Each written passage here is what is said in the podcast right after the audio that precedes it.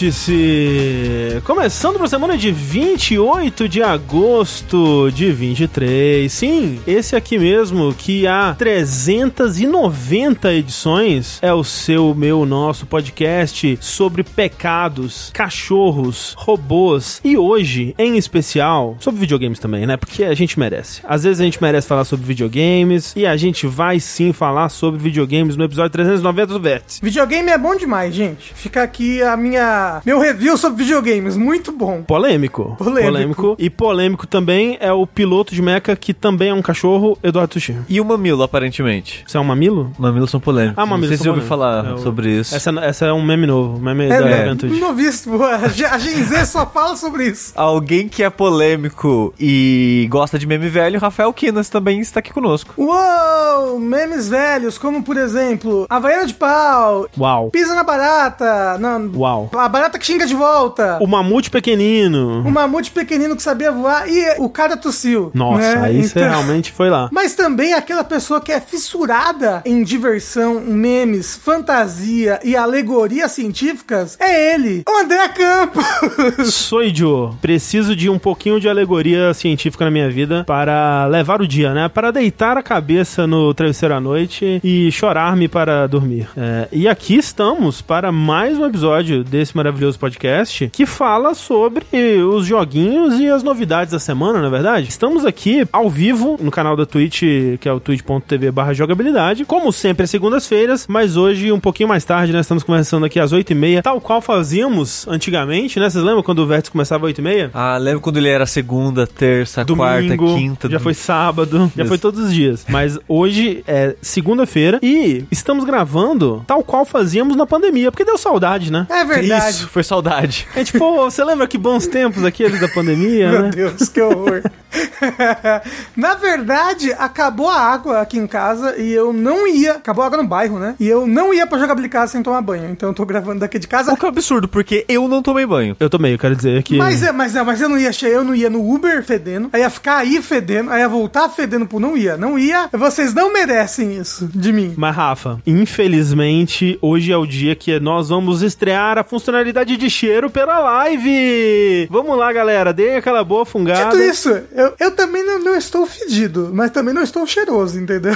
Entendo, entendo. Tá frio, né? tá, tá frio exatamente. Frio conserva um pouco a situação ali. Inclusive, o- que tempo doido, né, gente? o papo.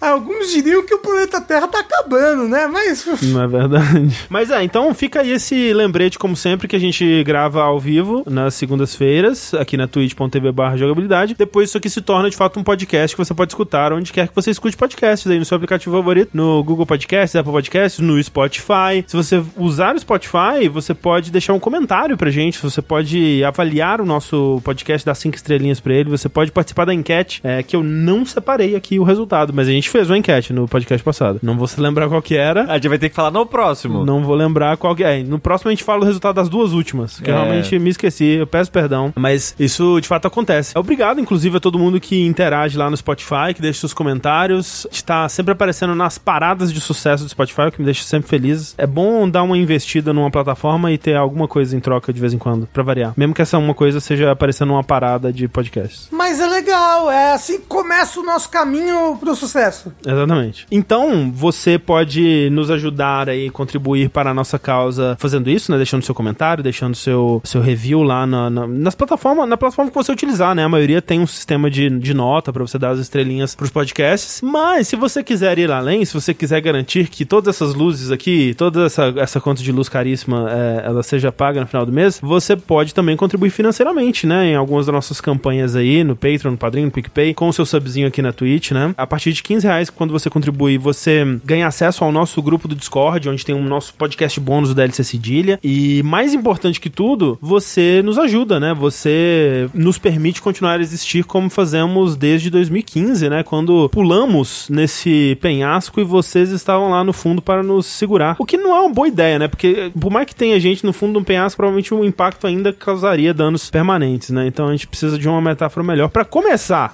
né? Mas agradecemos a, a todo mundo que que, contribui, que faz a sua parte aí pro jogabilidade continuar existindo da forma que for, né? Obrigado. Obrigado. Se o dinheiro tá apertado, só de estar aqui, de, de espalhar a palavra, você também está ajudando e nosso muito obrigado também. Olha só, Pato Pacato então trouxe a informação de que a enquete do último vértice foi qual o seu amiguinho favorito de Baldur's Gate 3 e ganhou Karlak com 41%. O que, que você acha disso, Rafa? Eu não lembro quem é Karlak. Não é... Não é o, la, não é o Ladino? Eu acho que é uma mulher Uma mulher demônio. forte. É Ah. Tiflin. Mulher Tiflin. Ah, eu não encontrei ela, eu joguei pouco. Ah, ok. Tipo, pouco em relação ao quão grande o jogo é. Como que eu montei essa enquete? Cheguei pro Corraine. Corraine, quais são os quatro top companheiros aí de Baldur's Gate? e aí ele me passou quatro nomes eu coloquei nas, eh, nas alternativas. Mas mal posso esperar aí. Está vindo para mim também o Sr. Baldur's Gate versão console, né? Tá, quando que chega aí pra quem joga console, André? Dia 6? Acho que é. Acho que é 6 de setembro. É. é. Mas, André, Hum. falando em Caio Corraine Hum. e podcasts, que é o que a gente grava aqui, Hum. e se eu quiser ouvir um podcast, assim, eu tô, né, começando carreira, pensando numa faculdade, será que eu tenho um podcast pra isso? Então, olha, Sushi, o mais incrível é que tem. E aqui é onde a gente lembra vocês mais uma vez que esse vértice também é um oferecimento da ESPM, né? Que você deve conhecer aí, Escola Superior de Propaganda e Marketing, que é uma instituição com nota máxima no MEC, com excelência de estudo internacional. Mas isso tudo você já sabe. O que você talvez não saiba, como o Sushi muito bem puxou aí, é que eles também fazem podcast. Todo mundo faz um podcast hoje em dia, né? Você Às pode- vezes na mesa, às vezes fora da mesa. às vezes, da forma que lhes é possível, você vai encontrar podcast em todos os lugares. E os podcasts da SPM são produzidos pela Maremoto, do nosso querido Caio Corraine, né? Que esteve aqui conosco no episódio passado. E aqui a gente quer recomendar eles a você. Então, olha só, a gente vai falar de dois podcasts aqui. Tem o Primeira Jornada, que tem essa pegada mais jovem. Pra você que é jovem, que tá começando agora esse rumo ao ensino superior, né? Que talvez ainda nem saiba qual curso seguir, né? Ou, ou talvez você que tá voltando, né, pro ensino superior, tá talvez querendo fazer um segundo curso, alguma coisa assim. Mas é um podcast que vai falar sobre esses rumos a trilhar, né? Que profissão escolher. São podcasts que vão explicar sobre os cursos da SPM, vão falar sobre o mercado, sobre salário, sobre as habilidades necessárias para as profissões, né? E tem também o Lifelong Cast, que é o segundo podcast que nós queremos que você conheça aqui Apresentado por Caio Corraine. pelo próprio Caio Corraine, esse exato, que esse já é para um público mais maduro, mais experiente, mais idoso, talvez, como você quiser chamar aí, né? O público que escuta o nosso podcast, os 40 mais aí. Mas na verdade é para um público que já tá no mercado de trabalho, né? Ou, ou talvez buscando aí uma segunda formação, um mestrado, um doutorado. Então é um, um podcast que vai falar sobre esse essa atualização de conhecimento, vai falar sobre os assuntos em voga no mercado de trabalho, vai ter entrevistas com profissionais é, é, de grandes empresas, entrevistas com orientadores de carreira e tudo isso, Sushi, com a qualidade de edição e produção da Maremoto. Exatamente. Que se você não conhece, você deveria. Inclusive, então, fica a nossa recomendação aí pra você procurar o Primeira Jornada e o Lifelong Cast no Spotify. Procura eles lá, dá uma escutada. E se você gosta do conteúdo, é, marca lá o Corraine, o a Maremoto, né? Marca a SPM no- nas redes sociais e fala que veio de jogabilidade, fala que você, né, o que você achou do conteúdo e tudo mais, porque é assim que eles vão saber que isso aqui deu resultado, né? Que a gente tá Exatamente. passando a palavra deles pra frente. E mais uma vez, né? Muito obrigado, SPM, muito obrigado, senhor Corra, né? Senhora Maremoto aí que fez essa ponte pra gente. André, eu sou meio distraído. Me diz uma coisa de novo. Hum. Quais são os dias mesmo que eu posso ouvir os podcasts? Você tem aí a- a- os dias da postagem? Eu acho que o primeiro sai terça, o primeira jornada sai terça-feira e o Lifelong Cast sai quinta. Olha aí. E eu, ouço, e eu ouço eles onde mesmo? No Spotify, você pode procurar é, por eles no Spotify que você vai encontrar lá os podcasts, escutar, se informar e seguir uma, uma bela jornada, se tudo é certo, né? Espero que sim. Mais uma vez, obrigado SPM e obrigado Maremoto por esse momento publicitário aqui no Vértice. É um desejo, assim, de vida e é, é, é foda, assim. Você é desses, né, da vida acadêmica, Rafa. Ah, eu gostava, sabe? É, né? É. Que tal então, Rafa, você escutar o Primeira Jornada e o Lifelong Cast no Primeira a, Spotify? pri- a primeira jornada eu já tive já. Ah, mas quem sabe uma segunda Primeira A Jornada. primeira jornada. Não tem o filme Meu Primeiro Amor 2? Pode ter Primeira Jornada 2. Não tem, ela morre, André. Não, então, mas tem o Meu Primeiro Amor 2. Não é ele possível. que morre. Tem. É? É, de fato é ele que morre. Ele spoilers. morre picado por uma abelha? Morre. Eu nunca vi esse filme. Por uma não. Por uma várias. Colmeia inteira. Meu Deus, que triste. filme horrível. Que ideia, né? Que ideia de fazer um filme fofinho sobre o amor da- das crianças e a criança morre. É tipo o, o ponte para a terapia, né? Eu não sei o Isso. que, que é isso, não, mas. É, era uma piada com o nome do É porque livro. t- t- t- tem o Ponte para Terabitia, que tem um filme, Hum. e também é sobre, ah, somos duas crianças, olha lá, e aí uma delas morre, entendeu? E aí o pessoal chama o filme de ponte para a terapia. Perfeito, perfeito. E olha só, antes da gente partir pro nosso conteúdo principal, já que a gente falou aqui de podcasts, podcasts são legais, ouvi dizer, você que tá nos acompanhando ao vivo aqui talvez não saiba, mas hoje nós lançamos mais um Dash. Ai, meu Deus do céu, André. É Caramba! verdade. Dash histórico, literalmente. Um Dash Art, É, né? foi, foi um, um dash peculiar que eu espero que vocês gostem. É, eu tô já recebendo alguns dos feedbacks aí também bem positivos, bem feliz, porque a gente tá embarcando aí numa nova série, que é a série do Museu da Jogabilidade, né? É essa ideia que a gente vai passando por períodos de tempo específicos e escolhendo ali os, eu ia falar os melhores, mas não é o caso, né? Jogos que marcaram a história, por qualquer motivo que seja. Pode ser porque eles são muito bons, pode ser porque eles são muito importantes, pode ser porque eles são muito influentes, pode ser só porque a gente tem algum motivo ali, qualquer que seja, que a gente vai tentar explicar no podcast pra inseri-los ali, pra colocá-los nesse museu dos videogames. E nesse primeiro episódio a gente pega das origens dos videogames até 1995, o que nesse momento eu já acho que foi um erro. Foi, talvez. Eu acho que foi, um, foi um período muito longo. Eu acho que a gente devia ter feito até 1990. Assim, não é como se eu tivesse falado isso umas sete vezes. É verdade. Ah, tudo bem. Agora eu percebo que o Rafa estava correto o tempo todo. Como sempre, né? Tarde demais. É, tá demais. Mas bom, eu acho que é legal porque o meu argumento era virada de, de geração, né, ali. Sim. Então, mas, bom. Mas teve duas, três gerações. Ah, teve 18 gerações, né? Nos O- o próximos próximo- vai ser. O, não, o próximo vai tempo ser menor. PS1 a PS5, gente. Pô, tá Exato. tranquilo. Vai ser 20 anos, isso. é isso. Espero que você escute aí então esse Dash.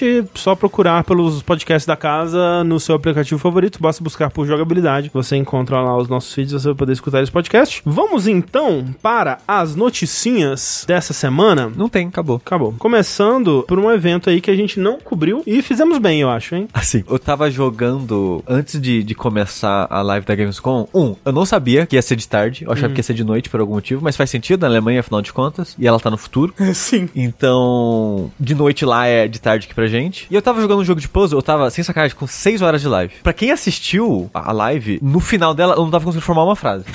Mas, eu, eu não tava. Eu ia falar alguma coisa, eu falava duas palavras e esqueci o que eu tava fazendo. Acontece. Eu começava a babucear. Eu não ia cobrir a Gamescom, gente. Vocês me perdoem. Sushi, esse é o meu normal, entendeu?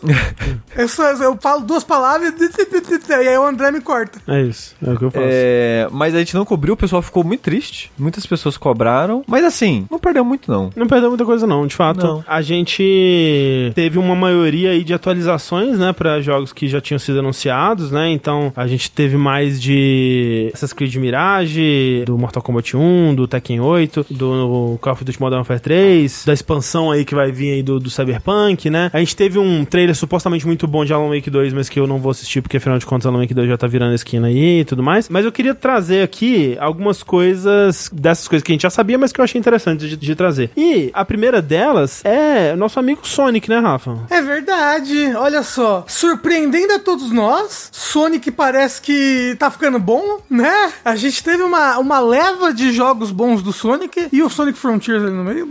né? Que isso? Mas eu ia falar, a, um- a- leva de jogo bom do Sonic foi só o Sonic Frontier? Não, É, não não, não, não. é, bom? eu falei O Rafa tem errado. opinião polêmica Não aí era o no- Frontiers, era o outro. O que veio antes do Frontiers. Pô, Antes Frontiers é o... Mania? Não, é Não. aquele outro lá, o Forces. Isso, exato. E o Sonic Force aí no Ele meio. foi e o Sonic depois Force do. Mania? Foi, foi. Nossa. Foi, tanto que no final do Sonic Mania, o Sonic do Sonic Mania é transportado pro Sonic Forces. Uau. É, pra você ver que bosta.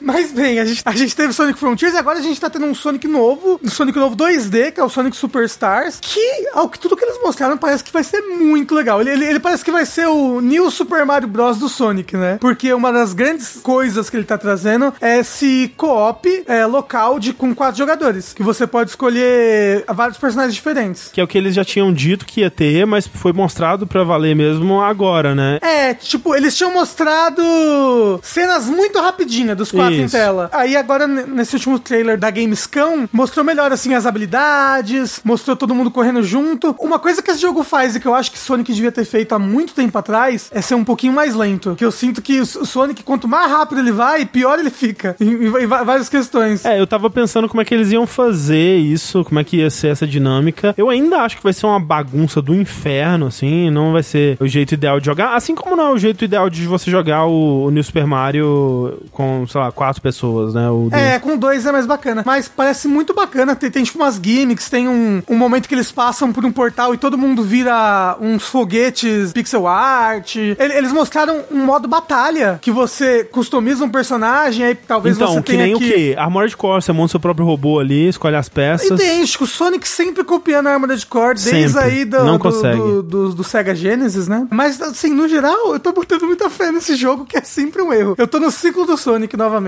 Mas olha só, Rafa, mais Sonic a gente teve porque eles mostraram também o The Final Horizon, que é o DLC grátis de Sonic Frontiers, né? Que é tido aí, aí o- mundialmente reconhecido como o melhor jogo da franquia Sonic, né? Exato, exato. E vai ter. um- o que eu Eles falaram que vai ter é, nova história, novos inimigos, novos personagens jogáveis. O que eu imagino que vai ser é uma nova ilha. Vai ter uma ilha inteira do tamanho das, das ilhas normais, né? Do jogo, pra você explorar e fazer Sonic Kisses lá. E vai, vai ter uma continuação da história. Que ela termina meio que num cliffhanger, assim. Me deixa até meio hum, curioso, assim, porque no trailer mostra os quatro ali, né? O Sonic, Tails, Amy e Knuckles, fora o Sonic. Os três ali é, em modo holograma ainda. E o, o Robotnik e aquela menina, que eu não vou dar spoiler aqui, né? É uma, num- numa situação que é diferente de como termina o jogo, né? Então me deixa hum, curioso de eles estão só voltando e foda-se ou vai ter um motivo pra isso tá, essa situação estar assim agora. E fala que vai ter um novo personagem jogável, né? É, novo personagem ou novo personagens É. novos, né? Talvez você simplesmente consiga jogar com os outros ali. É. Não sei. E é grátis. É grátis, isso é muito doido. É uma atualização, né? Vai ser o Shadows, porque ele joga igual o Sonic. É isso, talvez seja isso. Assim, todos eles correm igual o Sonic, então qualquer um ali tá valendo. Depende do jogo, depende do jogo. Né, pois, não é assim não.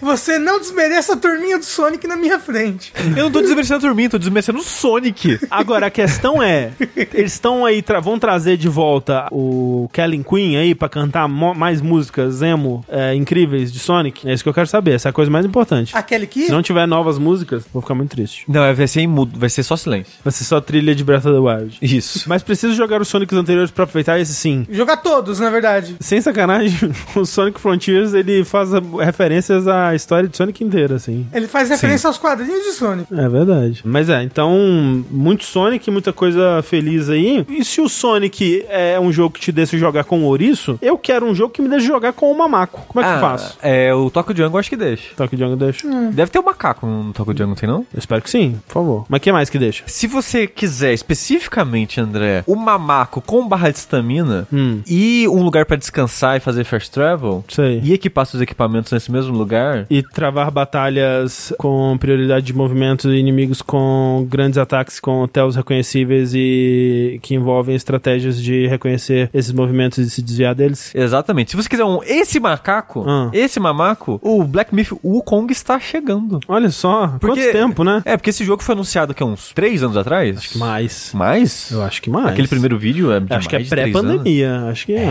é. Nossa, eu sei que faz muito tempo, já não lembro mais quanto tempo saiu aquele primeiro trailer dele. E de vez em nunca a gente viu uma coisinha ou outra, falar 2020, três anos atrás. Olha só. É, mas enfim, a gente viu mais coisa dele, né? Teve um novo trailer, bem, bem interessante a- o, o clima, né? A, a vibe Uhum, do trailer, é, que saiu durante a Gamescom, mas também saiu 19 minutos de gameplay do jogo. Que eu confesso que eu não assisti muito, não, porque eu. Preguiça, né? Não, não, nem é isso, é tipo, por que que eu vou ver 19 minutos de gameplay? Entendi. Eu vi um pedaço do, do gameplay, parece interessante, tem algumas coisas que me soam meio esquisitas no combate, assim, na, na, na sensação do combate, sabe? Mas talvez quando você jogar de fato e entender a vibe do jogo, você entenda melhor, assim. Ele me parece mais ágil e mais, mais character action, assim, do que puramente Souls. Sim. Eu, eu achei até estranho, na verdade, ter a barra de estamina. Eu, não- eu não achava que fosse ter. Sim. Porque, uma, a barra de estamina é minúscula. Minúscula. Uhum. É muito fininha, muito pequenininha no cantinho da tela. É muito difícil de você ver ela durante o combate. Já acho estranha essa decisão. Outra coisa, o personagem dá 20 esquiva, 15 mil ataques e não gasta um terço da barra. Então, eu não sei Pra se quê, ela né? É. vai ser algo de fato que, né, vai ser um gerenciamento importante, recorrente Sim. e tal. Não sei como é que vai É, ser. fiquei meio confuso também em como que, como que vai ser o loop de gameplay do jogo assim, mas é engraçado que ele ainda tá muito bonito, muito graficamente impressionante, mas obviamente não tão mais do que na época que ele foi anunciado, né? Que um estilo visual mais de, de ponta, né? Do que ele é hoje, sem dúvida. Mas ele é um Real 5, André. Não, mas é, é que ele foi anunciado PlayStation 5, né? Exato, exato. Então a gente realmente, hoje em dia, as expectativas de gráficos, ele tá, tipo, tá no padrão. Tá bonito, tá bem bonito. Mas eu gosto muito do, do estilo dele, né? Tipo, essa vibe, porque, pra quem não sabe, é baseado na, nas histórias, né? Lendas aí da Jornada pro Oeste, né? De onde vem também a lenda do. a história do Goku, né? Do, do O jogo Enslaved. O jogo Enslaved, muitas outras histórias aí, né? O, o, o próprio Sekiro faz algumas referências a isso. Você joga com o próprio Wukong, né? O, o, o Homem Macaco com o bastão, né? E eu gosto muito que ele faz barulhinhos de macaco quando ele tá lutando. Então ele faz uns. É, ele tem a voz meio fininha, né? É. Ele vai fazer uns barulhinhos meio agudinhos. Eu gosto dos barulhinhos de Eu mamaco. achei curioso. É, o foda desse jogo e o motivo que eu não vou jogar ele é por causa do desenvolvedor, né? Que não sei se vocês lembram, isso foi lá pra 2020. Ele sol- soltou vários Eu comentários. sei que tem uma treta, mas eu confesso que eu não procurei os detalhes. É, o desenvolvedor soltou vários comentários é, misóginos e homofóbicos, falando que o jogo não precisava de jogadoras femininas e o caramba 4. Saudável. É,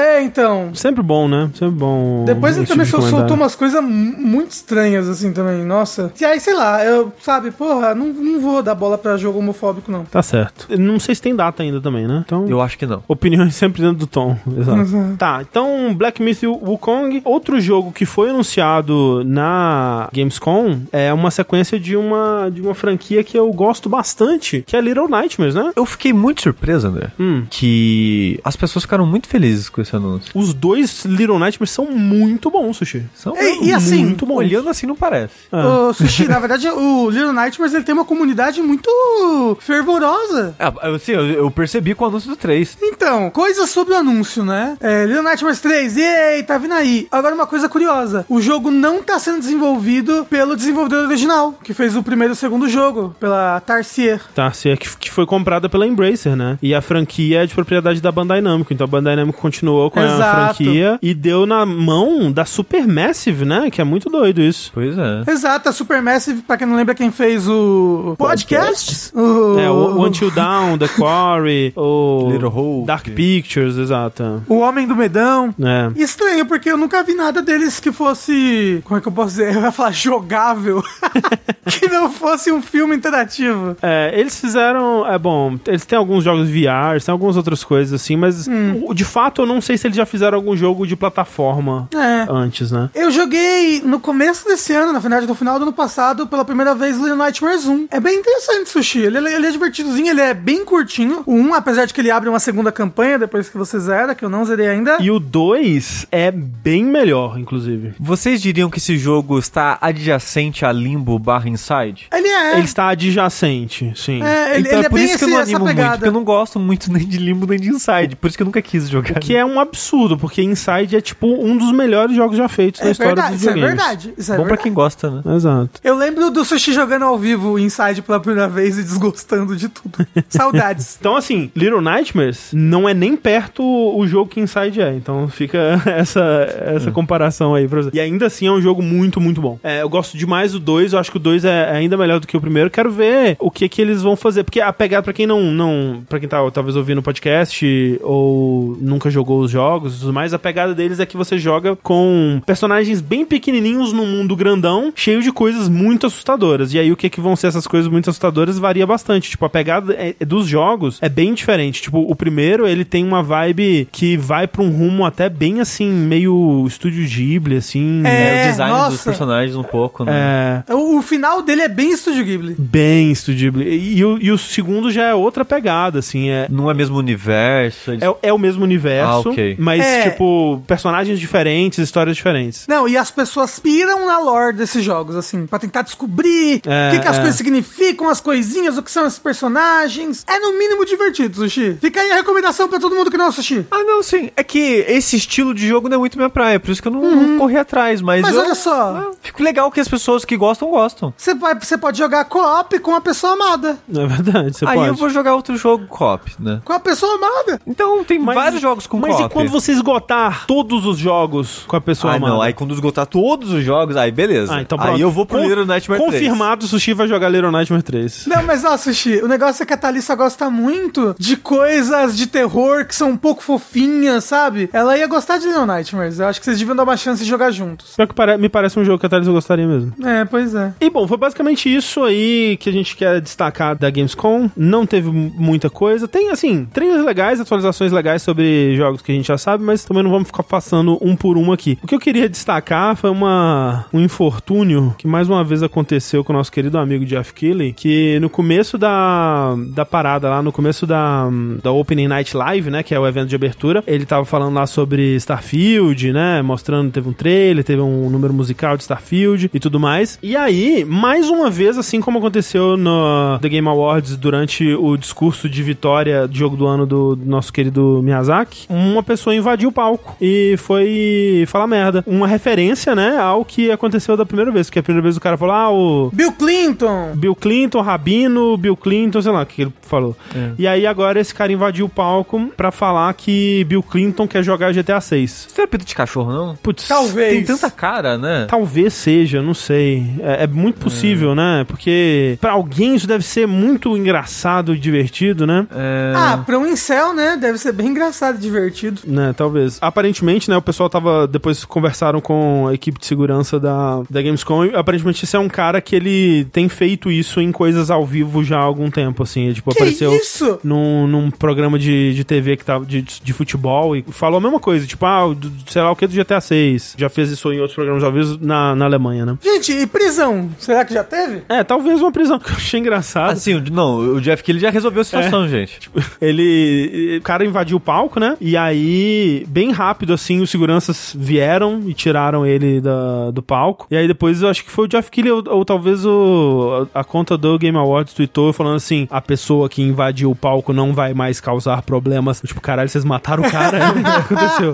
Mas não, não sei o que aconteceu com o cara. Espero que. Foi, assim, detido. aparentemente executado, né? É executado, exato. Mas ah, isso, isso pode gerar problemaços pro Geoff Keighley, das pessoas não quererem mais ir pras coisas dele. Virar uma moda, né? Assim, de. Não, exato. E, e para as pessoas, tipo, porra, eu não vou aceitar um convite pra Gamescom, sei lá, pro The Game Awards, porque eu me senti inseguro. Não, mas a Gamescom não tem nada a ver com, com o Jeff, ele só foi apresentador, não foi, o evento não era dele. Mas ele tá traindo esse tipo de coisa ruim. É, de fato, pode ser que se torne uma moda em coisas do Jeff Keighley, que seria péssimo, né? Mas pelo menos dessa vez as pessoas pareciam estar mais preparadas pra lidar com a situação, que foi bem rápido, assim. Tipo, o cara apareceu e já lotou de segurança, assim, em volta. E o que os caras estavam dizendo em, em entrevista é que não havia nenhum perigo de algo perigoso acontecer, porque todas as pessoas que vão entrar na Gamescom são muito bem revistadas e aquela coisa toda, de acordo com a equipe de segurança que foi entrevistada, pelo menos. E aí, né, a pessoa invadiu o palco, pô, né, aconteceu, mas pelo menos imediatamente reagiram e tiraram, assim. Então, Ó, o Paulo no chat falou, tem que colocar uns snipers nos eventos. Eu Exato. acho que é isso aí. com zarabatana, assim, tipo, aí só vai no pescoço, assim, e cai. Gosto. Chamar os Pinkertons, exato. Teve aí nossa Gamescom, né? O Open Night Live e tudo mais. No mesmo dia, logo em seguida, teve também um evento da Future Game Show, que mostrou mais alguns joguinhos, teve umas coisas interessantes. Teve um jogo VR de pirata da Lucy Liu, que eu achei bem curioso, bem inusitado. Gente, o que tava acontecendo nessa Ela- Gamescom? Ela tá produzindo o jogo e vai dublar a protagonista, que é sobre uma história de uma pirata, se não me engano, chinesa que realmente existiu e tudo mais. E um jogo que me deixou bem curioso pra saber mais é um tal de Dome King Cabbage, que eu só fui ouvir falar pela primeira vez é desse trailer. Aparentemente é um jogo que já tá rolando aí informações sobre ele, é, imagens e conceitos sobre ele já há três anos, que é um visual novel feito quase que inteiramente por uma pessoa, com uma estética de massinha, capa de revista, álbum anos 90, tipo capa de jogo que fazia coisa com massinha, assim, uma Sa- coisa meio... Sabe que o trailer me passa a vibe? Hum. Uma experiência do Dreams. É, tem uma coisa meio Dreams, né? É. É, tem um que meio Dreams mesmo, é verdade. Eu fui procurar mais sobre o jogo porque, tipo, tem momentos dele, cenas dele que parece que são feitas realmente stop motion, assim, mas é tudo 3D mesmo. E ficar imaginando, tipo, caraca, o que, que vai ser esse jogo? Como é que esse jogo vai funcionar, assim? E a premissa da história é uma visual nova onde você controla uma pessoa nervosa indo pra uma entrevista de emprego para o cargo de Dom King, que é que isso significa, enquanto lida lida com sua habilidade de perceber o mundo como um RPG de coletar monstros. Nossa, é tipo o Yakuza 7 Tipo isso. é, misturado com Dreams, misturado com ácido. E eu não sei o que esperar, mas assim, visualmente ele é tão incrível. É muito maneiro. É irado. Design, tipo, a, a premissa, tudo. A roupa da personagem, muito legal. Sim. Me lembrou É, não, muito é, é Dragon Quest. É muito Dragon Quest, sim, sim. Então, é falar, o, o Don King não é tipo, sei lá, o King Size do Rio de Janeiro? É, talvez Aí seja. no, em Tóquio é o Don King. Vai substituir o King Size e tá indo atrás de um emprego. Eu quero muito saber o que vai ser esse jogo. Não tem data, não tem nada, mas, pô, É, eu estou não- interessado. Eu nunca tinha ouvido falar dele e da- dos anúncios de coisa nova da Gamescom, essa foi a mais interessante dos que eu vi. Sem dúvida, sem dúvida. Ele foi o nosso jogo do mocinho que sai do livro, só que da Gamescom. É, Exato. mocinho que sai do livro que foi adiado não é mais esse ano. Triste, Ah, é? tris- É. tristeza. Que, que bom pra, pra, pra gente, né, também. Assim, a gente não, a gente não falou no Vértice, André, mas só falar pra que isso aconteceu, a Devolver fez um direct há um Hum. Ah, mês atrás. Adiando tudo. É, que é um direct de só adiamentos. Aí adiou Perfeito. uns quatro jogos. Aí um deles era o Pluxquire, o jogo do, da pessoa que sai do livro. Que bom. Espero mais adiamentos aí. Pode vir. Não, não sejam tímidos. Pode adiar o jogo tudo. Não vou ficar triste, não, eu juro. Pois bem, saindo então um pouco aqui dos âmbitos de Gamescom, mas continuando a falar de crimes, né? Crimes de invadir palco, crimes de king size aí, a máfia chinesa, crimes também de pirataria, que precisa ser coibida. Não dá mais para aguentar essa pirataria desenfreada. A, a indústria de videogame tá falindo, Tá André. falindo. Eu não aguento mais pegar meu barquinho pra ir visitar meus parentes e do nada eu sou atacado pelos piratas malditos. Exato. Não dá mais, assim, as empresas não estão conseguindo manter os seus negócios lucrativos e algo precisa ser feito. Então, foi anunciado que a Denuvo, que faz soluções de DRM aí, né, soluções de segurança de software, de impedir pirataria, De novo ela? Denuvo ela está chegando agora para o Switch. É a primeira empresa de segurança que é adicionada ao portal de desenvolvedor aí do, do- da Nintendo. E eles já anunciaram que a primeira ferramenta que eles vão disponibilizar é uma proteção contra emulação. Vejam só. Porque atualmente, né, tem muito jogo que lança, a, a emulação de Switch ela tá bem avançada, né? Então muito jogo lança e você já imediatamente consegue jogar ele no seu Switch Pro ali nos emuladores de Switch. E eles estão lançando essa ferramenta para impedir que isso aconteça. Então, você, desenvolvedor de jogo de Switch, vai poder usar essa ferramenta que tá disponível, que vai estar disponível lá no, no- na plataforma de desenvolvedor e aplicar ela ao seu jogo. E quando ela for aplicada, ela vai impedir o jogo de ser emulado. Assim como usando, eu imagino, né? Eles não entraram muito em detalhes nisso, mas usando a- as mesmas técnicas que a Denuvo usa para impedir que jogos sejam pirateados no, no PC, né? Que eles usam aquilo de fazer o jogo fazer vários testes, né? De chave de criptografia para validar é, a cópia enquanto ele é executado. O que é um problema, né? Historicamente tem sido um grande problema a presença de Denuvo nos, nos jogos de PC, porque eles exigem poder de processamento, né? Do, do computador, e isso acaba piorando a performance do jogo. É algo que é, é muito criticado. E me preocupa bastante isso estar presente no Switch, que é um console já bastante limitado, né? Em poder de processamento, em, em tudo, basicamente, né? Sim. E é curioso que tá no fim da vida do Switch, e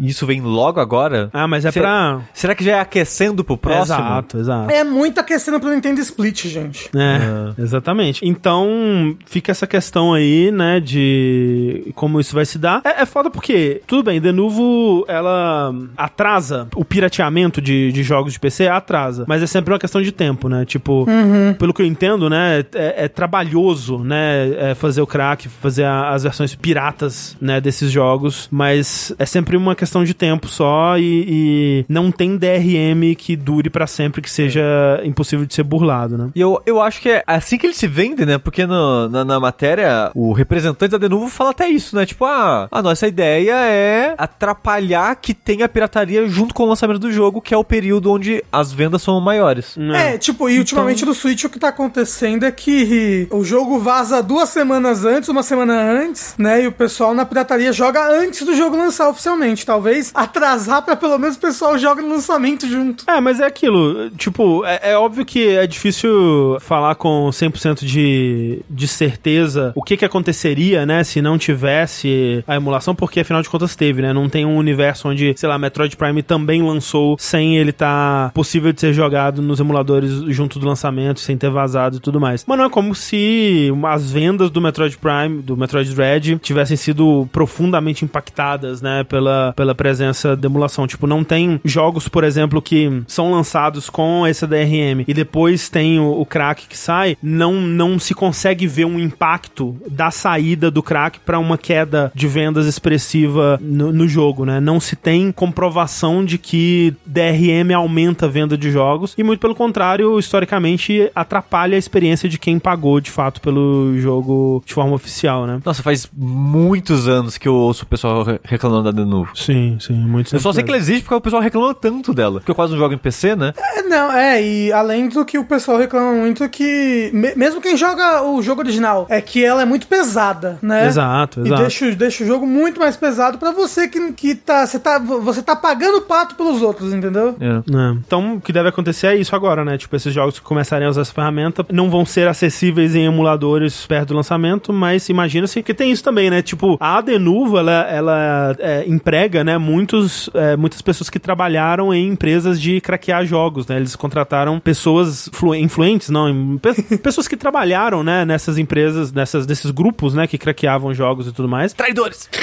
E são pessoas que entendem, né, desse processo, né, do, de, de como fazer a parada de uma forma que seja difícil e trabalhoso pra ser craqueado. E você tem poucos grupos hoje em dia que sabem realmente trabalhar com criar cracks contra a Denuvo e é um dos motivos de que demora pra acontecer. Vamos ver o que vai acontecer aí, não dá pra saber ainda.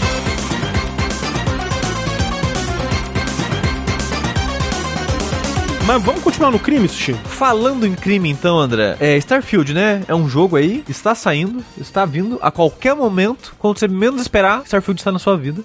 Só que uma pessoa, ela queria muito Starfield na vida dela, o Darren Harris, que, pra quem não, não viu, eu não sabia, eu, eu ouvi sobre essa história, mas só fui ler mesmo agora, e ela dá voltas. Porque uma pessoa vazou 40 minutos de gameplay de Starfield semana passada pro YouTube. Inclusive foi daí que veio a tela de título que a gente comentou. Ah, foi lá. daí? É, eu tinha falado até no podcast que ah, pessoas que receberam a chave estavam compartilhando, mas não. Eu acho É, que foi daí. desse vazamento. E a pessoa foi presa. Aí você pensa, não, pera aí, não faz sentido. Tipo, Pelos Pinkertons. É. a pessoa vaza gameplay e é presa. É. Tipo, a Bethesda agora virou a Wizard of the Coast, né? Chamando os Pictors pra, pra prender a pessoa que recebeu na casa dela, sem não era nem culpa dela, né? Recebeu os Busters. Só que aparentemente a história é um pouco mais, mais né? Tá mais embaixo. O buraco tá mais embaixo. Exatamente, porque aparentemente, o foda é que as histórias não dão muitos detalhes, mas aparentemente o Darren Harris roubou de algum lugar, de alguma forma, uma cópia do jogo. E não só o jogo normal, a versão Collector's Edition. Eita, mas Que vem com as roubou? coisas tudo. Roubou, tipo, de um caminhão? Ele roubou, tipo, a- ataque ao Banco Central? Então, se se sabe hoje em dia como ele conseguiu essa cópia, as notícias não estão falando de onde, como que ele conseguiu. Se alguém sabe, né? É. A gente não sabe. Talvez ele comprou mais cedo porque ele conhece o dono de uma loja que recebeu. Talvez ele roubou do estoque de algum lugar. É, A gente não sabe como, que- É, talvez- como ele conseguiu. Sei lá, trabalhava no galpão de estoque e pegou é. ali, né? Exa- Assim. Exatamente. A parada é que ele postou, né, que ele tava com essa versão física do jogo, ele postou 40 minutos de gameplay no canal dele Ai, meu Deus do céu! E fez um review. e fez um review.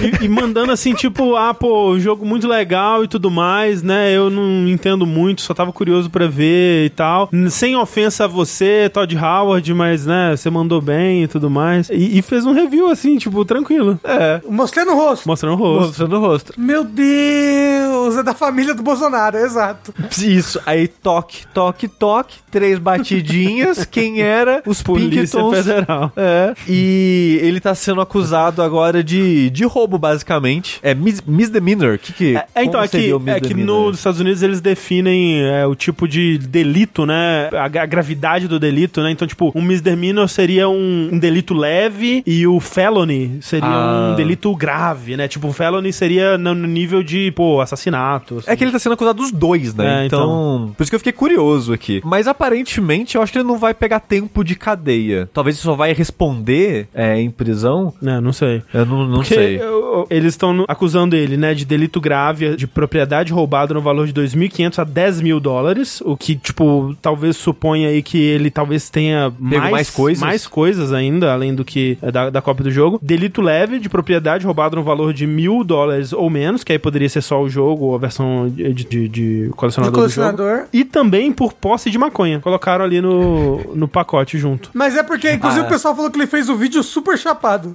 Ele parecia, pela voz ele parecia. E né? tinha Mas até uma aí- arma na, na cena. Então, talvez. É porque também tava. ah, Eu acho que é relacionado a isso. É essa mesma pessoa que tava vendendo algumas cópias em sites de leilão. Ah, então, então, ó, então talvez ele tenha roubado mais de uma cópia, por isso É, que ficou valor vendendo alto. mais, né? Então, mas é. Eu não sei se conseguiram confirmar que era ele, mas tinha cópia do jogo sendo vendida em site japonês. É, no, naquele Mercari, alguma coisa assim, É. que é um site de leilão japonês. E tipo, assim.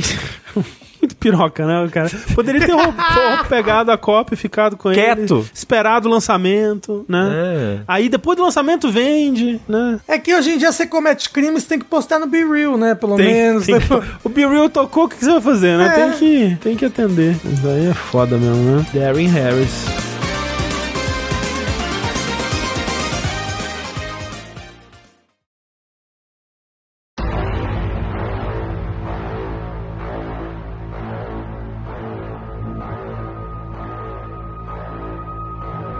Então, essa é o nosso primeiro bloco de notícias. Vamos para o nosso bloquinho de joguinho, Sushi. Antes de qualquer coisa, André, eu queria dizer: existe um site chamado YouTube. Hum, Nele as pessoas postam vídeos, veja só você. que doideira, hein? E lá, um tal de jogabilidade postou um vídeo de uma hora falando de Armored Core 6. Isso é incrível. Um vídeo review no canal do Jogabilidade. Não é o Jogabilidade TV, hein? É, É, é o canal principal Principal. do Jogabilidade no YouTube, que lançou um novo episódio do Queimando Pauta, que é um vídeo de uma hora de Armored Core 6. Exatamente. Obrigado, Namco Bandai, por ter enviado o jogo quase duas semanas. É verdade. Mandou com um, um certo adianto aí, muito obrigado. Que, que foi o que possibilitou, né, o vídeo existir. Exato. É pois, é, pois é. Se a gente recebesse lá três dias antes, a gente não ia fazer vídeo. Exato, exato. Que é como Basicamente, costuma é. acontecer. Exatamente. É. Três dias antes é de boa, não. Mexer no lançamento e olha lá. Não, And- só pra editar o vídeo, o André foi uns quatro dias. É verdade. Virado pra, pra editar, pô. Tá certo que a gente falou pra caralho, que eu mais. Tá, tem isso. Tá certo que o escopo das coisas,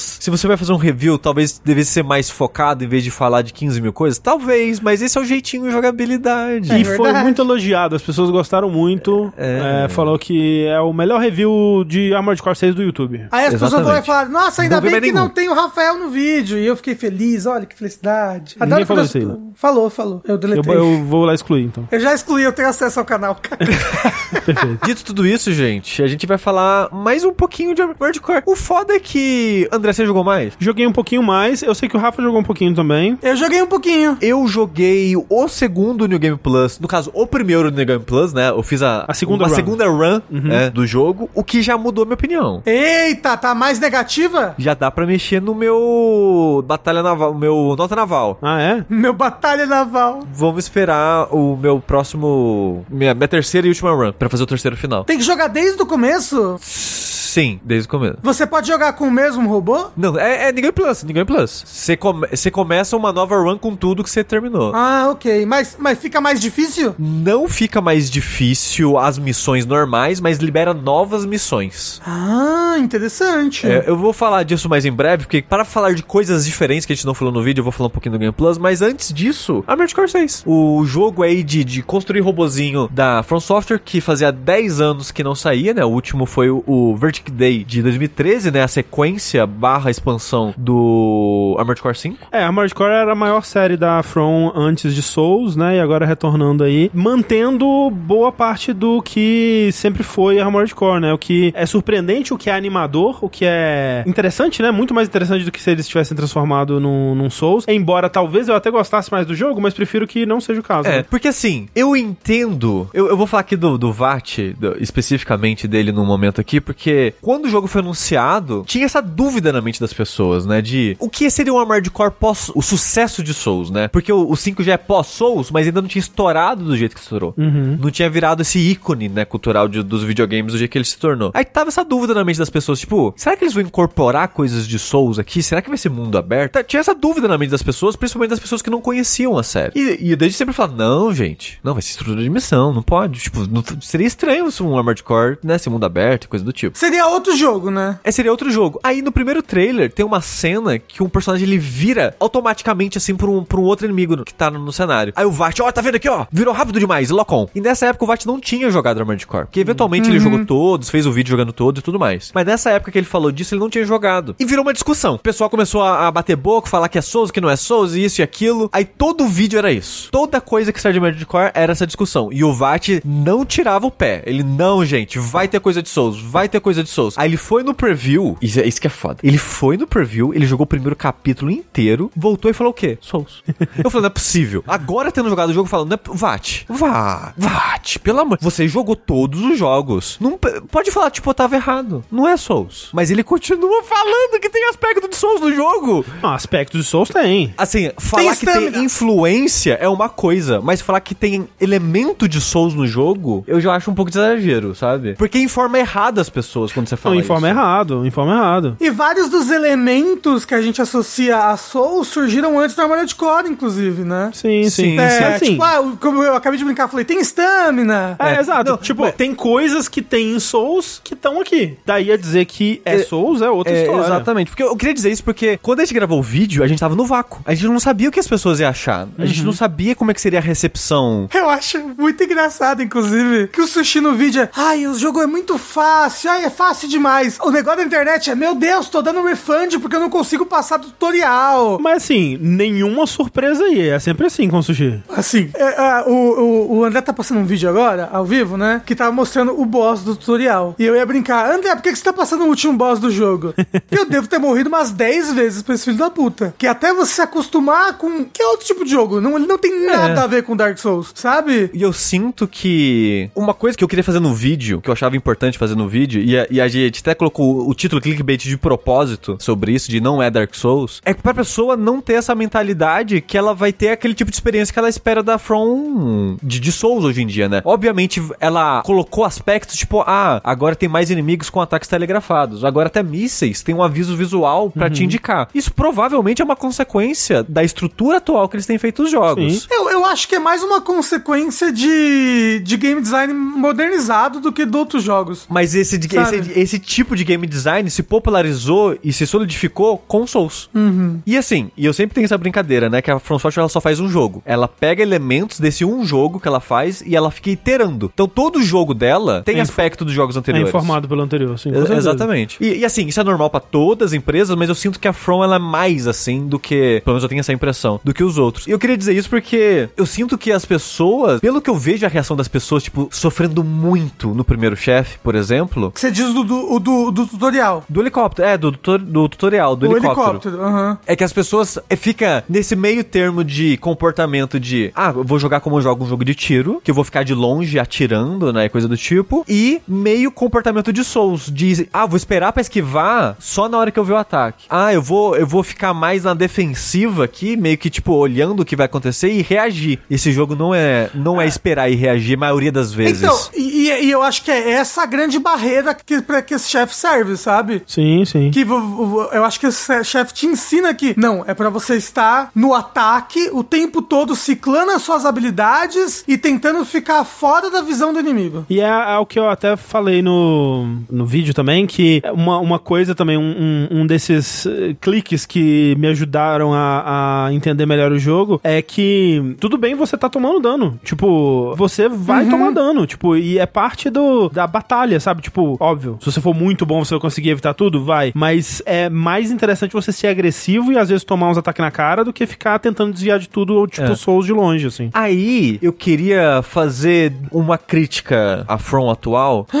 de que eu, eu sei que é quase um clichê dela, né? Esses primeiros chefes serem desafiadores e tudo mais, meio que pra você aprender o jogo de uma maneira mais. Como que eu posso dizer? Na marra. Na marra, exato. Mas eu sinto que eles. É porque normalmente quando eles fazem isso, eles querem te ensinar alguma coisa. Eu sinto que fazer isso na primeira missão, antes de ter um tutorial de fato, de um jogo que é tão complexo em camadas, né? Eu acho que é um tiro no pé. É, eu não sei se é um tiro no pé, mas eu, uma coisa que eu também falo no vídeo, assista o vídeo, é que eu acho a dificuldade, curva de dificuldade desse jogo muito instável, né? Ela sobe e desce muito loucamente, assim, porque, de fato, você tem essa missão de tutorial que tem esse pico de dificuldade bem alto no final, especialmente pra quem não, não tá acostumado, tá aprendendo o jogo ainda, As próximas missões são todas um passeio.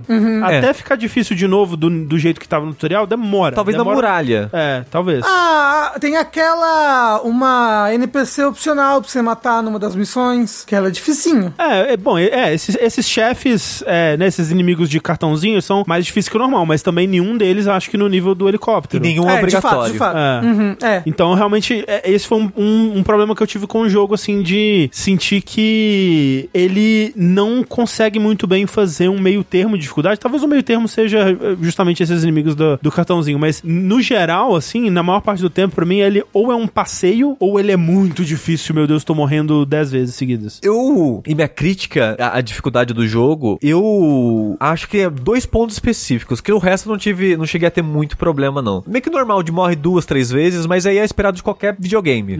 Sabe, morrer um pouquinho, assim, aqui e ali. Eu não diria que é um jogo difícil, porque eu morri, sei lá, três vezes num chefe. Esse, o helicóptero, eu não morri muito, mas eu tenho a sua opinião por causa da reação que eu vejo as pessoas tendo.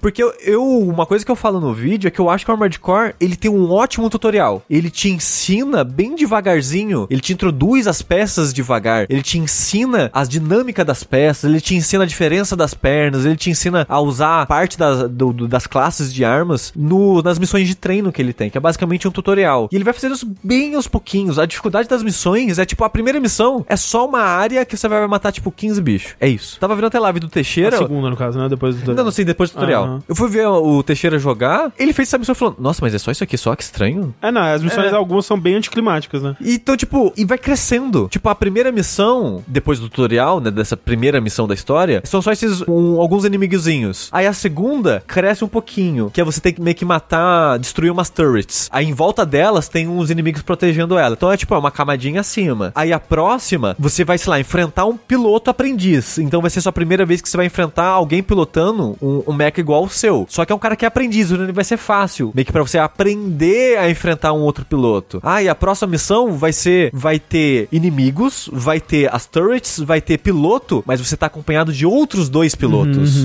Então, tipo, o jogo, as primeiras missões, o primeiro capítulo todo é um grande tutorial. Sim. Ah, até o primeiro chefe da muralha lá, que é um cara que é tipo um, um chefe que ele é só uma, um escudo gigante que você não causa na frente, você tem que atirar de cima ou de trás. Ele vai te ensinar a te posicionar.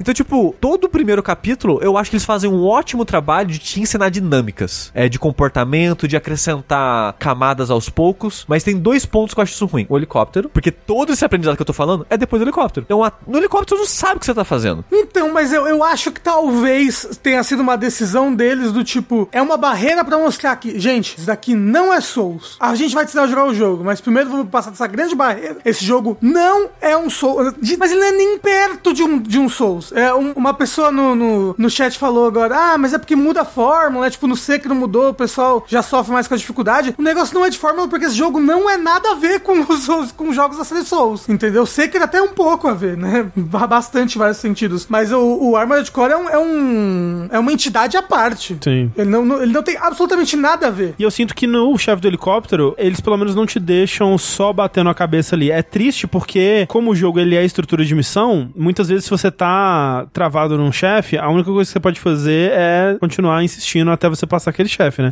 Talvez você tenha arena, talvez, né, você vá pro online, sei lá, você aprenda alguma coisa, não sei. Mas não tem muito o que fazer além disso. Mas pelo menos ele te dá mais tutoriais, né? É, tipo, tanto ao longo da missão, mas também quando você morre, né? Muitas vezes ele aparece uma telinha. Quando você morre muitas vezes, ele te dá uma telinha com uma dica específica, uma dica mais específica do que, que você poderia estar fazendo de diferente ali na missão. Então, assim, realmente, talvez eles pudessem ter deixado esse helicóptero pra um pouco depois, algumas missões depois, é, tipo, não uma ser. terceira missão. É, não sabe? ser o chefe do tutorial, mas. É. É, eu, eu só acho estranho, tipo, eu, o- porque esse jogo, ele pede um comportamento meio específico, que eu sinto que muitas pessoas não vão, não vai achar isso intuitivo. Quando pegar o controle pra jogar, ela não vai pensar, ah, ok, esse helicóptero tá me ensinando que eu tenho que ficar no ar em constante movimento, grudar nele e dar espadada pra encher a barra e aproveitar o dano crítico. É muita informação. É. Por um primeiro chefe, você pode morrer ali 5, 10 vezes. E talvez você vai entender isso. E eu acho que essa é meio que a ideia dele no final das contas. Porque como o, jogo é muito amigável com o retry, o chefe você morreu, você tá no chefe de novo. Você enche sua vida, você recupera os itens de cura, você recupera É suas verdade. munições. Então ele é muito amigável nisso. Só que esse chefe, você não tem a parada de construir, então não tem o que você melhorar nisso, você tem que aprender a jogar mesmo. Só que eu acho isso meio. Eu não sei, eu acho acho meio abrupto pra ensinar as pessoas a jogar. Talvez eles só queriam, tipo, fazer um momento, haha, jogo difícil, as pessoas comentarem na internet de propósito. É, assim, de fato Mas- as pessoas estão comentando. Eu mandei no geral aí do Discord um meme que as pessoas estão usando muito, que é um meme do helicóptero, sabe? E já, já virou até meme esse helicóptero. E, e- e nem é o chefe do final do primeiro ato, que é, tipo, realmente um pico de dificuldade muito maior. O, o chefe do primeiro ato, eu, eu, a primeira vez que eu joguei, eu fiquei umas duas horas nele. Então, Sushi, vo- vo- você que é um grande veterano aí, que tá jogando esse jogo, tem uma coisa que eu não tô conseguindo não fazer nesse jogo, que é querer comprar tudo. Ah, não, mas não é pra você comprar tudo. Mas eu tô comprando tudo, Sushi. Aí eu fico refazendo a missão até conseguir comprar as Ah, coisas não, que eu se quero. você quiser, você pode, mas não. Mas eu sou um grande acumulador. Aí é problema seu.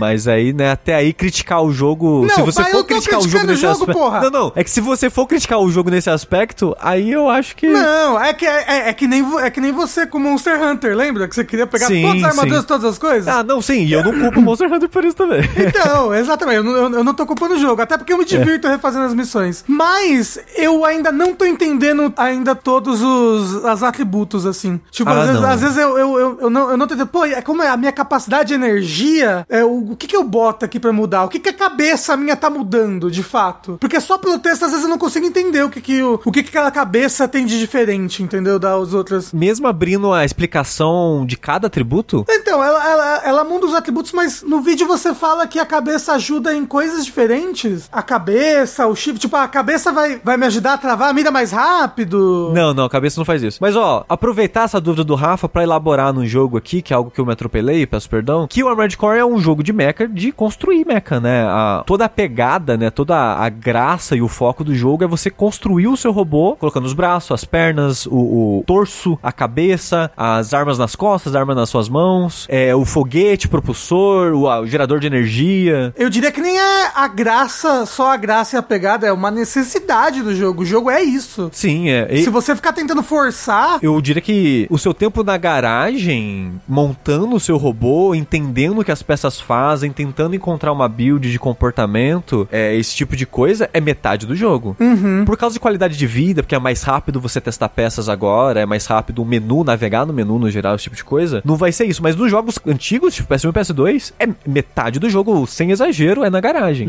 Você vai passar 40 minutos na garagem montando um robô e vai fazer uma missão de 5 minutos. Inclusive, ra- rapidamente respondendo uma pergunta, uma dúvida do chat aí. Quando que abre pra poder ter mais de um Armored Core e tá aberto desde o começo? O lance é que você salva o seu Armored Core, você pode salvar quantos você quiser ali, e aí você carrega, né, de volta. Não é que você vai ter uma garagem que você aperta pro lado e eles vão estar... Isso, é, vo- você meio que salva o preset, né? O conjunto de peças. Isso. E aí quando você quiser trocar, você carrega aquele preset de volta. Exato, só que você tem que ter as peças. Isso. Você pode vender a peça que tinha antes, aí você não vai conseguir carregar aquele de novo, a não ser que você não compre as peças de volta. então por isso tem que ter todas as peças. Ajuda a ter todas as peças, porque você vai ter mais, né, possibilidades pra trocar de peça na tela de, de, de falha, vai poder salvar esses presets e tudo mais. Mas é a graça do jogo vem disso, né, de, de você criar o seu robozinho, criar o seu estilo. E é uma coisa que eu tava comentando nas lives até, que pode parecer tipo, ah, nossa, mas por que que isso seria diferente de, sei lá, e- equipar peças num Souls ou num RPG que você equipa, né, individualmente essas peças? É porque cada uma dessas peças influencia na jogabilidade. Não é só, é, assim, são muitos números. Então você poderia dizer que é só números, mas esses números, a maneira que é feito em cada uma dessas peças influencia muito a maneira que você vai jogar. De uma forma que robôs diferentes jogam diferentes.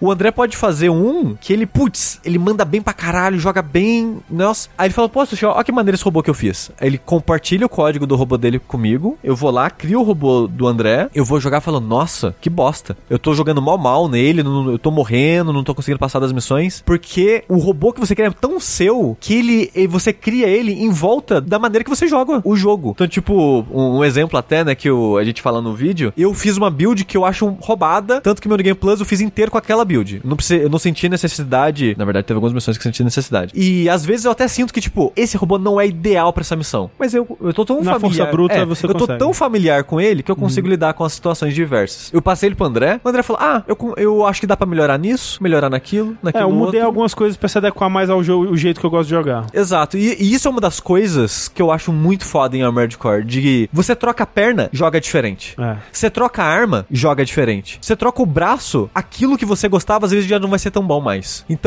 você cria um robô pro seu estilo de jogo. Não só isso, mas, tipo, uma coisa que eu acho que eu tô achando divertido por estar comprando todas as peças, criar robôs de situações diferentes, assim, sabe? Tipo, Exato, exato. eu tenho um robô de espada e escudo, tenho um robô com duas metralhadoras, sabe? Que não tem espada. Então, é, em algumas missões eu acho melhor ter um escudo e uma espada, em outras missões eu, tô, eu acho melhor ter uma sniper só, pra ficar de longe e uma bazuca, entendeu? Aí, tipo, é bem legal ter, ter esses diversos robôs diferentes pra jogar e te ajudam a fazer as missões pra elas, que elas não ficam difíceis. Você, Rafa, que é o cara da bonecagem, tá gostando então dessa parte do jogo? Ah, mas isso é mais divertido, né? É criar robô. E, e olha que eu nem sou muito do robô gigante, sabe? Tipo, a ideia de robô gigante lutando não é uma coisa que eu fico, caralho, pau É, na testa, sabe?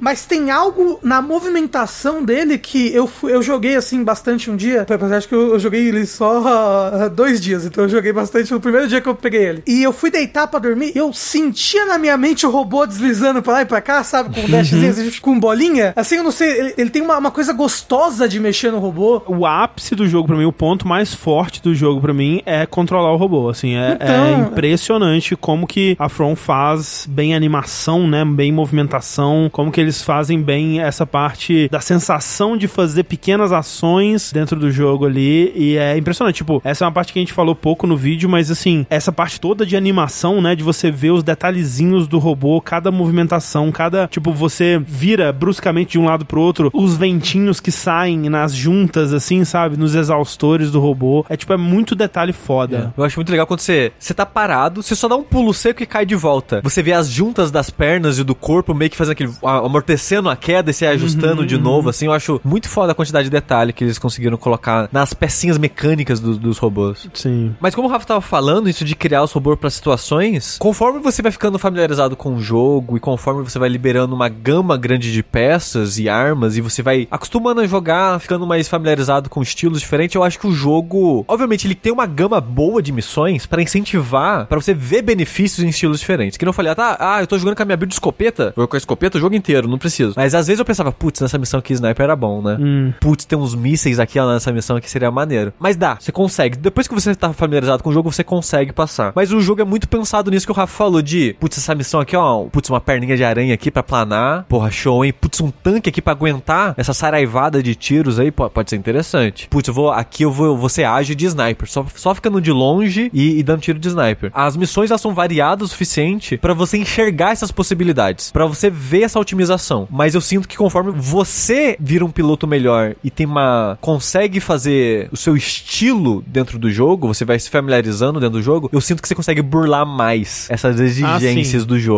Sim, sim, quando você vai É. ficando mais experiente, entendendo melhor, né, as limitações, porque, tipo, quem, por exemplo, essa segunda grande barreira, a segunda grande parede do jogo, que é esse chefe que é, é uma muralha, né, ele tem um escudão, você só consegue É. acertar ele por cima ou por trás, Que é o Juggernaut. Quando eu cheguei nele, que eu tava com um robô, né, no, no estilo do, do robô que se você começa, só alterando algumas coisinhas aqui e ali, eu pensei, impossível, não, não vai ter como. E hoje em dia eu já vejo que não, eu, eu acho que eu conseguiria. Com aquele robô, eu acho que agora que eu domino melhor a movimentação do jogo, eu consigo passar dele. Mesma coisa o robô lá do. aquele robô limpador, né, que ele tem um. Sim. que ele cospe fogo por cima assim. Tem tipo uma chaminé. Tem uma um- chaminé. Eu derrotei ele depois com, de um jeito que inicialmente eu achei que seria impossível, né? Só conseguindo, dominando melhor os sistemas e a movimentação do jogo. Só que da primeira vez que você tá jogando, especialmente se eu imagino que pra muita gente vai ser o primeiro Armored Core, né? Isso que o Sushi falou acontece muito. E de um jeito que pode ser frustrante. Então, por exemplo, muitas vezes, da primeira vez que eu tava jogando, eu fazia uma missão, chegava no, no final dela, chegava no chefe e eu não conseguia concluir, porque o robô que eu levei pra aquela missão não era ideal pra enfrentar o desafio que, que tava lá. Ou, por exemplo, eu fui pra missão com uma arma que a munição dela acaba muito rápido. E eu tô na metade da missão e agora acabou a munição da minha arma, eu tô com um soco. E eu não consigo progredir. E, e são coisas que, tipo, pô, eu tô jogando pela primeira vez, como é que eu vou saber? Como é que eu vou saber a, a, a duração dessa missão? Como é que eu vou saber o tipo de inimigo que vai me, me esperar no final da missão? Como é que eu posso me preparar pra isso? E você não pode, né? A, a ideia do jogo, que sempre foi a ideia de Armored Core, que tá é, incutido nesse aqui também, é a repetição. O jogo, ele quer que você repita, ele te dá algumas coisas de qualidade de vida nesse sentido que não tinha nos outros jogos da série. Então, por exemplo, quando você morre, você pode voltar pra garagem pra trocar peças do seu robô por peças que você já tenha, né? Você não pode acessar a loja, por exemplo. Mas ainda assim, especialmente no começo, quando você não tem, você não tá jogando como o Rafa, né? Tendo todas as peças no inventário, teve missões que, putz, eu não vou conseguir. Eu preciso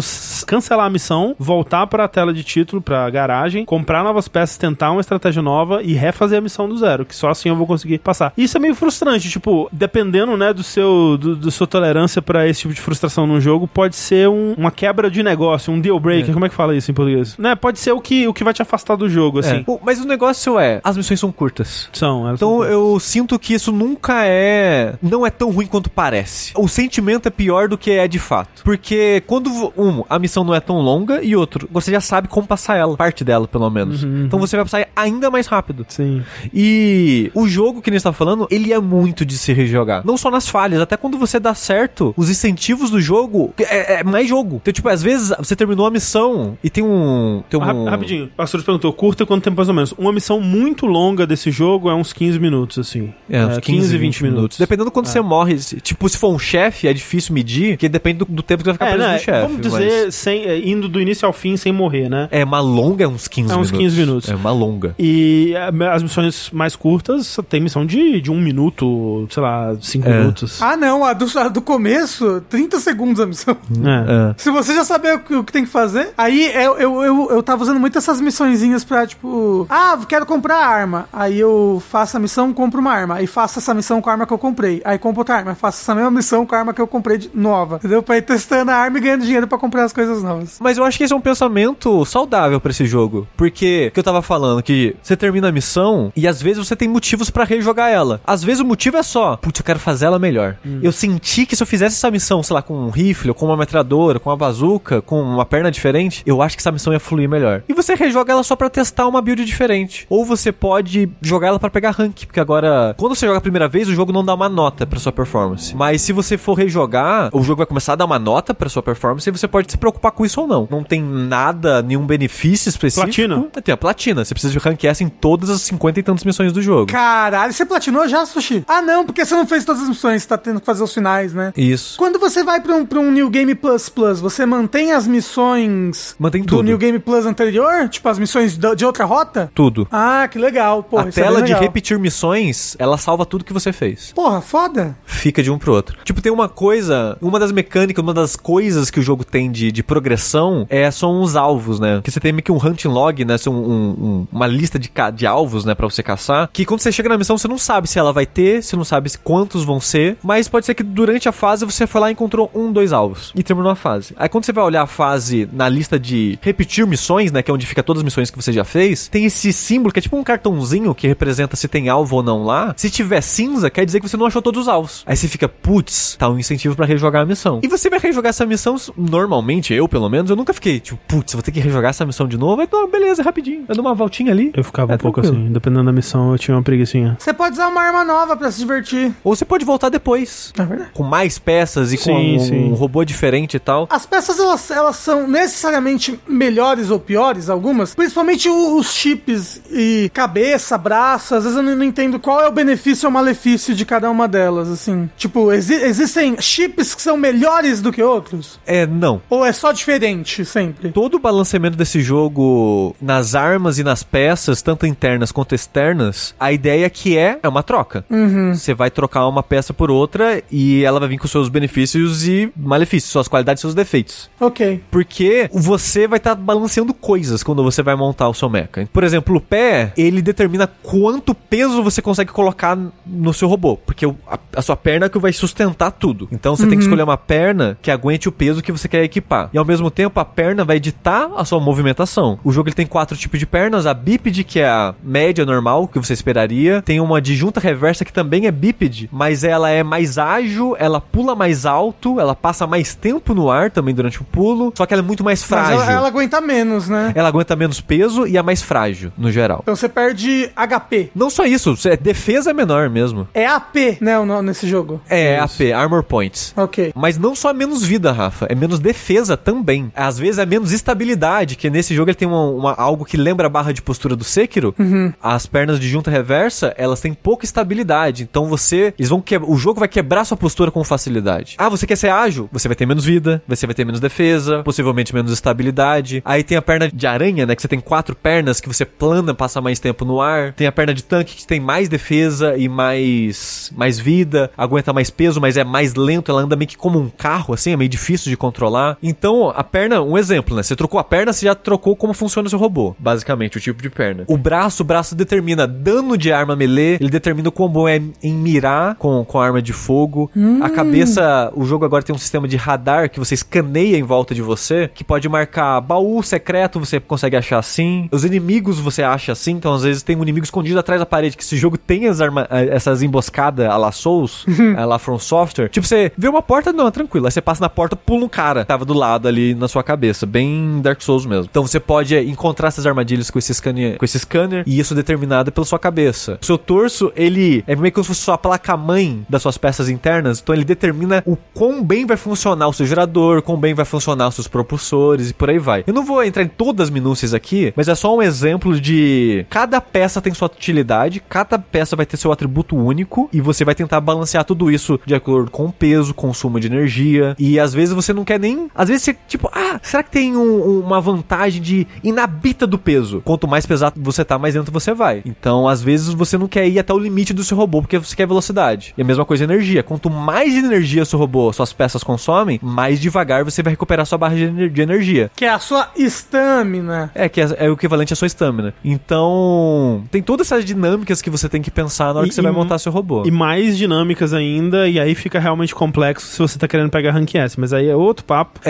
Né, que daria pra. é, tipo, esse jogo ele realmente tem uma, uma profundidade impressionante, assim. Que se você vai fundo nele, você consegue encontrar essa profundidade até você. Até o ponto que você quiser, né? Basicamente. Porque você pode jogar só olhando, ah, número azul melhor que número vermelho. Beleza. É, você pode. Você pode. E, É. e fazer ajustes, ajustes mais grossos, assim, tipo Sim, de. sim. Ah, eu vou trocar pro rifle, e é isso. Ah, eu vou trocar essa perna, e é isso. E mantém todo o resto. sim, sim. Você pode fazer ajustes simples assim, só de acordo com a necessidade.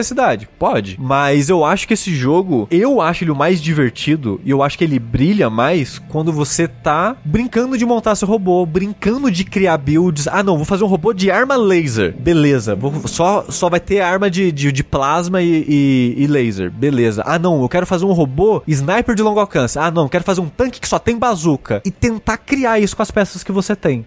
Ten- Tentar fazer funcionar com, de acordo com o que você tem. E depois que criar, até aprender a pilotar o que você criou. Porque aprender a pilotar faz parte do processo também. Porque muitas vezes, é que nem eu falei no começo, tem um robô que ele é bom, ele funciona bem. Ele só opera de uma lógica que você não tá acostumado. Uhum, uhum. E eu acho isso muito maneiro nesse jogo, de ter ser- essa, essa possibilidade de criar seus robôs, ela é profunda em estatísticas, mas também em maneiras de jogar. Eu acho isso muito foda. Sim. Sushi, você já quer atualizar a sua nota naval de Armored Core 6? Ou você. É, eu, eu só posso elaborar o que, que mudou minha nota aqui. Por favor. O que me fez mudar minha nota foi o New Game Plus. Hum, Porque quando a gente jogou, a gente só tinha jogado o jogo normal. sim. E tinha sido 37 missões. Pra você jogar sua primeira. terminar a primeira vez, o jogo tem 37 missões com três escolhas. tem três momentos na história que você tem que fazer uma missão ou outra. Uhum. E quando Escolhe- você faz uma. um lado. Exato, aí a outra some. Então eu pensei na época, ah, o jogo vai ter 40 missões. O jogo tem mais de 50 missões. Uhum. Por quê? Porque quando você vai fazer o No Game Plus, tem, além dessas três missões das escolhas que você deixou pra trás, tem missões novas do Game Plus, tem peças novas do No Game Plus, a arena estende no No Game Plus, tudo cresce no No Game Plus. Ele é tranquilamente o melhor New Game Plus que a From fez desses Ah, jogos é? recentes dela. Porque normalmente Souls não muda muito. O que mais mudou foi Dark Souls 2. Uhum. Os outros não faz muito, né? Não muda muito. Muda nada, né? Só além de dificuldade, coisas do tipo. E nesse acrescenta em tudo. Eu fiz o New Game Plus a primeira vez, então eu zerei o jogo duas vezes. Eu não vi tudo. Mas eu fiz quantas missões novas? Eu fiz 12 missões novas no Caramba. primeiro New Game Plus. Eu fui de 37 pra 49 missões. E um monte de peça, um monte de arma, um monte de coisa nova. E essas missões novas, mapa novo ou reusa mapa? Algumas reusam, algumas é coisa nova. Uhum. E missões mais elaboradas. Que o, o Rafa perguntou no começo se aumenta a dificuldade. As missões novas de Game Plus não é que os inimigos dão mais dano, coisa do tipo, é o tipo de missão é mais difícil de fazer. Sei. São umas missões mais elaboradas, que aí eu preciso... Ou não, beleza, eu preciso, eu preciso mudar meu robô, não vou conseguir terminar essa Uhum, missão. uhum.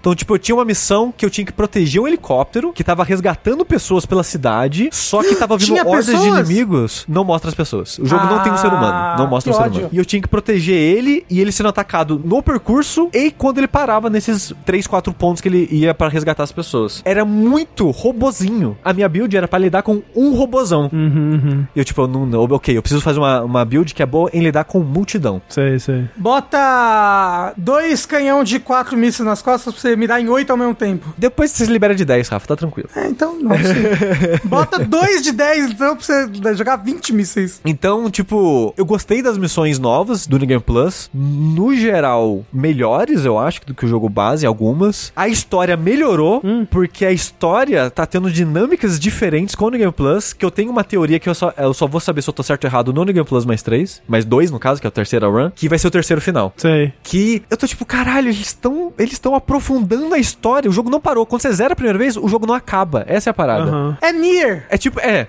Se você for comparar com o jogo, pode dizer que é tipo Nier. Porque É. a história, de certa forma, em detalhes, continua. Fases novas continuam. Peças novas continuam. E pra terceira rota, a mesma coisa. Tudo, ele vai ter mais missão, vai ter mais peça, vai ter mais história. Isso porque você não chegou na parte, que o, o seu piloto vai no médico e aí ele fala, mas doutor, eu sou o Armored Core.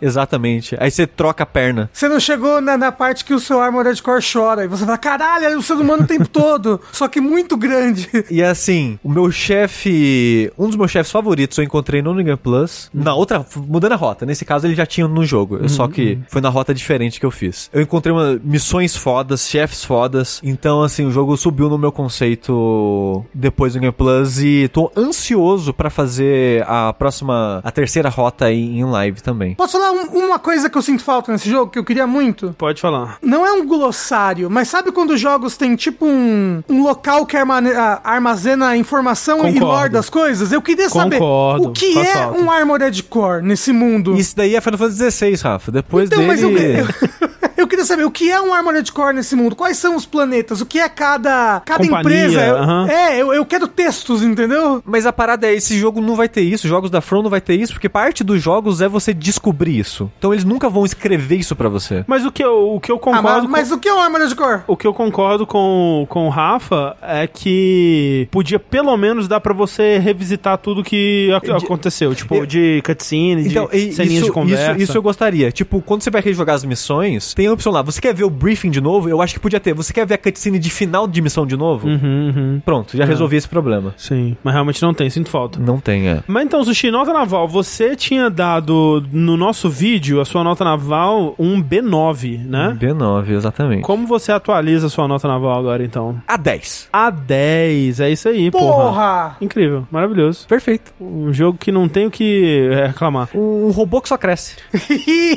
A minha nota naval, só pra né, relembrar aqui do vídeo, não, ainda não se mudou. Foi um é, C5. C5. Foi C5, isso. Aí, André, um C6 pra ficar no quadrante bom. Não, mas eu queria realmente que ela ficasse naquele quadrante ali. Que eu. Não pode sair dali. É, o que eu, o que eu quero Mas não, representar não. com essa nota. Não, mas é, a, a barra do interessante tá ali pra isso. É, e o André foi muito claro em, em colocar, né, em explicar por que é, Sim. tá no 5. E eu acho que faz total sentido. Eu discordo do- da opinião do André. 20. Mas é só, gente, só lembrando, a conversa foi um pouco confusa, um pouco sem rumo, não falamos muito, mas no vídeo a gente fala bonitinho em ordem. Assim, falamos muito, mas no vídeo de fato tem, tem mais ainda. É.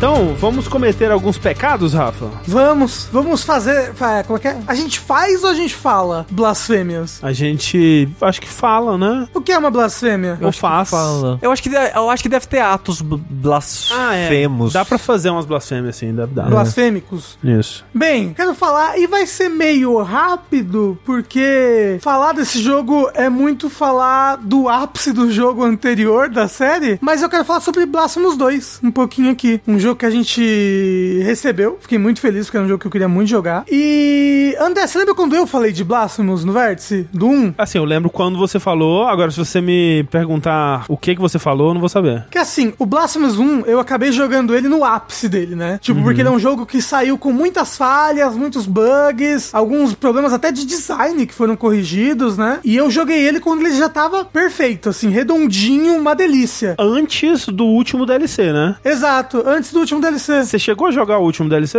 Não cheguei. Por quê? Que eu fui descobrir que é um grande erro, né? Porque eu joguei também um pouco do Blasphemous 2, né? E o último DLC, ele acrescenta o final que o, o 2 referencia na abertura, assim, tipo... Ah, Você fica muito perdido na abertura do 2 se você não jogou o DLC, o último DLC do 1. então, Então, mas a parte do, da, da história do 2 é você descobrir essa historinha do começo. Conforme você vai avançando, você vai descobrindo o que é, o que é aquele acontecimento do começo. Uhum. É que esse último DLC do, do 1, que foi lançado em 2021, ele termina com aquela cena do céu se abrindo e o coração descendo, assim, sabe? Aham, sim, sim. Tem aquela, aquela mulher é, que você enfrenta no primeiro, depois no DLC ela, ela vira sua aliada e ela, ela aparece na abertura, né? Ela, ela que ajoelha perante aquele cara novo que senta no trono e tal. Então isso tudo. Ah, não, não. é- Essa, essa parte ele não explica, não. É, então, essa parte toda é direto referência do final do 1. Eu tava esperando ela aparecer, uma coisa dela. Crisanta, isso. Mas o, o que eu queria falar com aquele começo, de que eu joguei o Blasphemous 1 no, no seu ápice, é que o Blasphemous 2 é igual o 1 no seu ápice. Assim, tipo, ele, ele, ele, ele já saiu redondinho, delicioso, ele já sabia o jogo que ele queria ser, o combate que ele queria ser, e sem bugs terríveis que acabam com a sua exploração. Então, tipo, porra, ele é um jogo muito legal. Muito, muito, muito bom. Um- sabe a que a gente fala da pizza do videogame? Uma excelente pizza. É que o Uma Blasphemous, ele é esse Metroidvania 2D pixel art. Talvez, aqui, você usado, a pixel art mais bonita dos videogames. Talvez. De todos os tempos? Olha, eu, olha, eu vou dizer porque assim, muito, tem muita pixel art bonita, né? Muita pixel art tecnicamente impressionante, muitas animações muito bonitas e tudo mais. A do Blasphemous, eu acho que ela combina pra mim a beleza técnica com o que essa beleza tá representando. Com a interessância. com a interessância. exato. Tipo, o que. As coisas que você vê nesse jogo, tanto de paisagem, quanto de design de inimigo, quanto design de NPC, são umas coisas que eu fico, meu Deus, cara, como, como é possível, assim, sabe? É, é- essa parada ser tão incrível, assim. Tipo, tem cenários, assim, tipo, tem um- uma floresta que você entra, assim, lá no fundo tem um lago, e no lago tem um reflexo de um castelo gótico super bonito, assim, Aham. mas na montanha mesmo não tem nada. Então, tipo, é só o reflexo, assim. Tipo, é um cenário foda, é um cenário incrível, assim, é muito bonito. Tem um- uns cenários meio de sonhos, assim, que você visita quando você conversa com alguns NPCs. Tem um que é tipo uma planície infinita, assim, é, até o final do horizonte de colinas, parecem umas dunas, assim. Mas quando você olha de perto, é tudo feito de, de tecido, assim, é, um- é uns panos, uns lençóis, e aí os panos ao vento, assim, mexendo ao vento. Essa parte, ela é tipo um mar de luto. Porque é tudo É, um né? pano preto do luto. Uns panos ali. pretos, exato. É muito lindo, é, muito, legal. muito Nossa. foda. E, e assim, né, pô, é incrível você ver um, um personagem é, bem animado, tipo um jogo da SNK, né? O cara dando um, um chute maneiro, uma posição de luta foda, assim. Só que, tipo, a pixel art desse jogo, muitas vezes, ela faz movimentos extremamente sutis, assim, de- com uma quantidade de detalhe que você fica, caralho, tipo, você, você vê o personagem, às vezes, mexendo a mão nervosamente, assim, e, tipo, o dedo dele não é nem um pixel, tipo, a mão dele inteira é, tipo, 3, 4 pixels de, de, de altura, assim, e você consegue ver o detalhe dele mexendo a mão, assim, e, tipo, tem um- uma, uma personagem que você encontra ela, uma, um NPC, né, que é a NPC que cuida dos seus itens de cura, assim, Aham, foda. que você vê os, os jocineiros, né? Que são aqueles bebezinhos com a cabeça, cabeça dourada. Que eles estão em volta dela, assim. São tipo os, os querubins, né? Os anjinhos, assim. Elas estão em volta dela, assim. E aí tem um que tá olhando perto do pescoço dela. Tem outro que tá mexendo na mão, assim. Tentando olhar debaixo da manga. Ela tem uma manga comprida, assim, na, no, no braço, né? Uma roupa, um- uma roupa,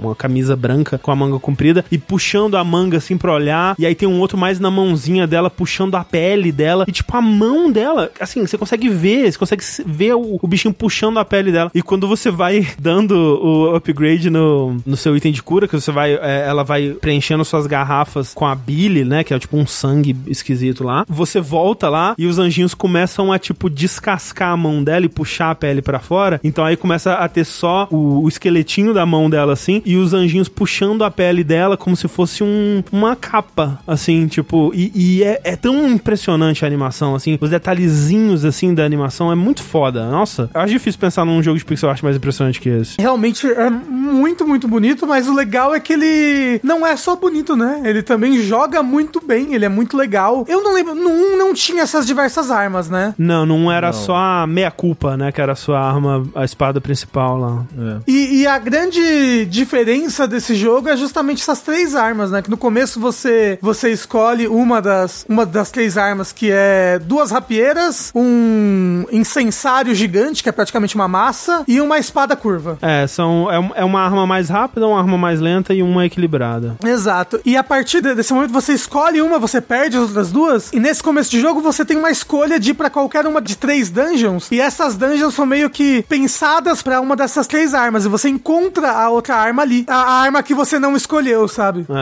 É porque as armas elas têm habilidades próprias de exploração também, né? É a habilidade de isso. Metroidvania, né? Então, tipo, a, a rapieira, ela consegue te transportar entre umas estátuas segurando um espelho, a, a arma média, ela consegue cortar umas, umas barreiras, assim, né? né? Se, se você encontra essa, esses estátuas com espelho, você ainda não... e você pegou a arma média, a espada normal, você ainda não consegue, né? Então, tipo, é interessante, porque ele te dá essa, essa escolha no começo, logo você vai conseguir destravar as outras duas armas, né? E funciona como uma, um upgrade de Metroidvania, né? Só que meio que você escolhe com qual dos três upgrades de Metroidvania você vai querer começar, né? Mas ao mesmo tempo as três armas elas vão ser, tipo, eu acabo não usando muito pra combate, mas pra travessia do mundo as três são igualmente importantes, É. assim. Vai ter momentos inclusive que você vai ter que trocar entre as três rapidamente em sucessão pra passar um desafio de plataforma, por exemplo. Sim. Eu sinto que tem armas que são melhores pra tipos específicos de inimigos. Sim. Tipo, a, a massa, né? O incensário, ela é ótima pra inimigo voador, porque ela tem um alcance É, muito verdade, grande, né? A, a rapieira, ela, ela é boa pra certos tipos de inimigos, mas ela é péssima pra inimigo pequeno, por exemplo. É muito ruim. Inimigo que você tem que agachar, né? Assim. É, nossa, ela é bem ruim pra inimigo É, você tem pequeno. que esperar e dar parry, né? né? Naqueles Fleeman de faquinha, filho da puta, Aham. você tem que dar, dar parry, né? É porque tem isso Então- também, né? A, a rapieira e a espada, elas têm parry. A espada tem um parry melhor, né? é, e a massa, ela tem uma habilidade que deixa ela com dano de fogo, né? Uhum. No, no botão do parry. Isso. Aí, gostei muito desse sistema aberto, assim, no começo, de você bem escolher qual, pra qual direção você vai. E a coisa que eu senti mais, assim, tipo, pô, que triste isso. É que depois dessa primeira parte do jogo, pra parte mais final, assim, que eu diria que é a maior parte do jogo, que é você achar as cinco pombas, ele é mais linear. Ele tem ordem pras dungeons que você vai ter que fazer. Pois é. Porque eu achei meio triste isso, que o jogo ele começa. Porque tem essas três principais dungeons que você quer ir. Só que entre elas tem várias mini áreas, né? Então, ele é bem aberto no começo, assim, pra onde você pode ir, o que você pode fazer. Desses três chefes que você pode. que você tem que ah, encontrar, você meio que pode enfrentar eles em qualquer ordem, basicamente. Sim. É, e eu sinto que eu fui pro mais difícil de cara, o, o que não foi muito bom. É que eu fui pegar aqueles dois ao mesmo tempo lá, não, não achei muito divertida, não. Ah, nossa, de fato. Esqueci já, não lembro de dois ao mesmo tempo. É o cara que tem, tipo, um caixão, te bate com um negócio Ah, de tá, metal. tá, tá, tá. assim. É, talvez seja o mais difícil mesmo.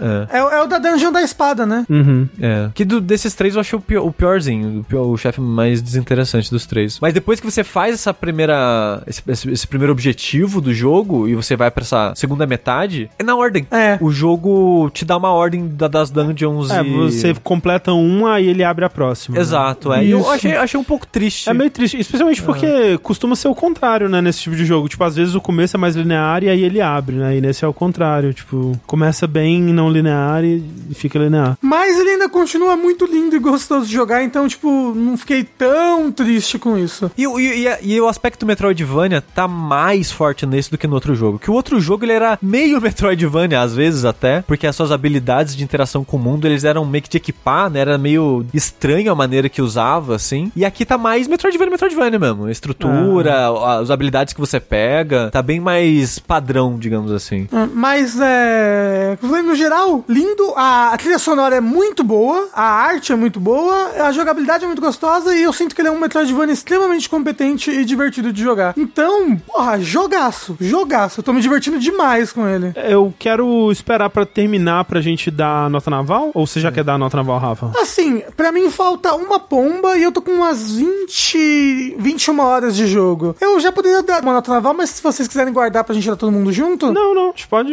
Eu tô na última dungeon também, então. Ah, eu que foi o que joguei menos, então. Que eu tô com duas pombas só.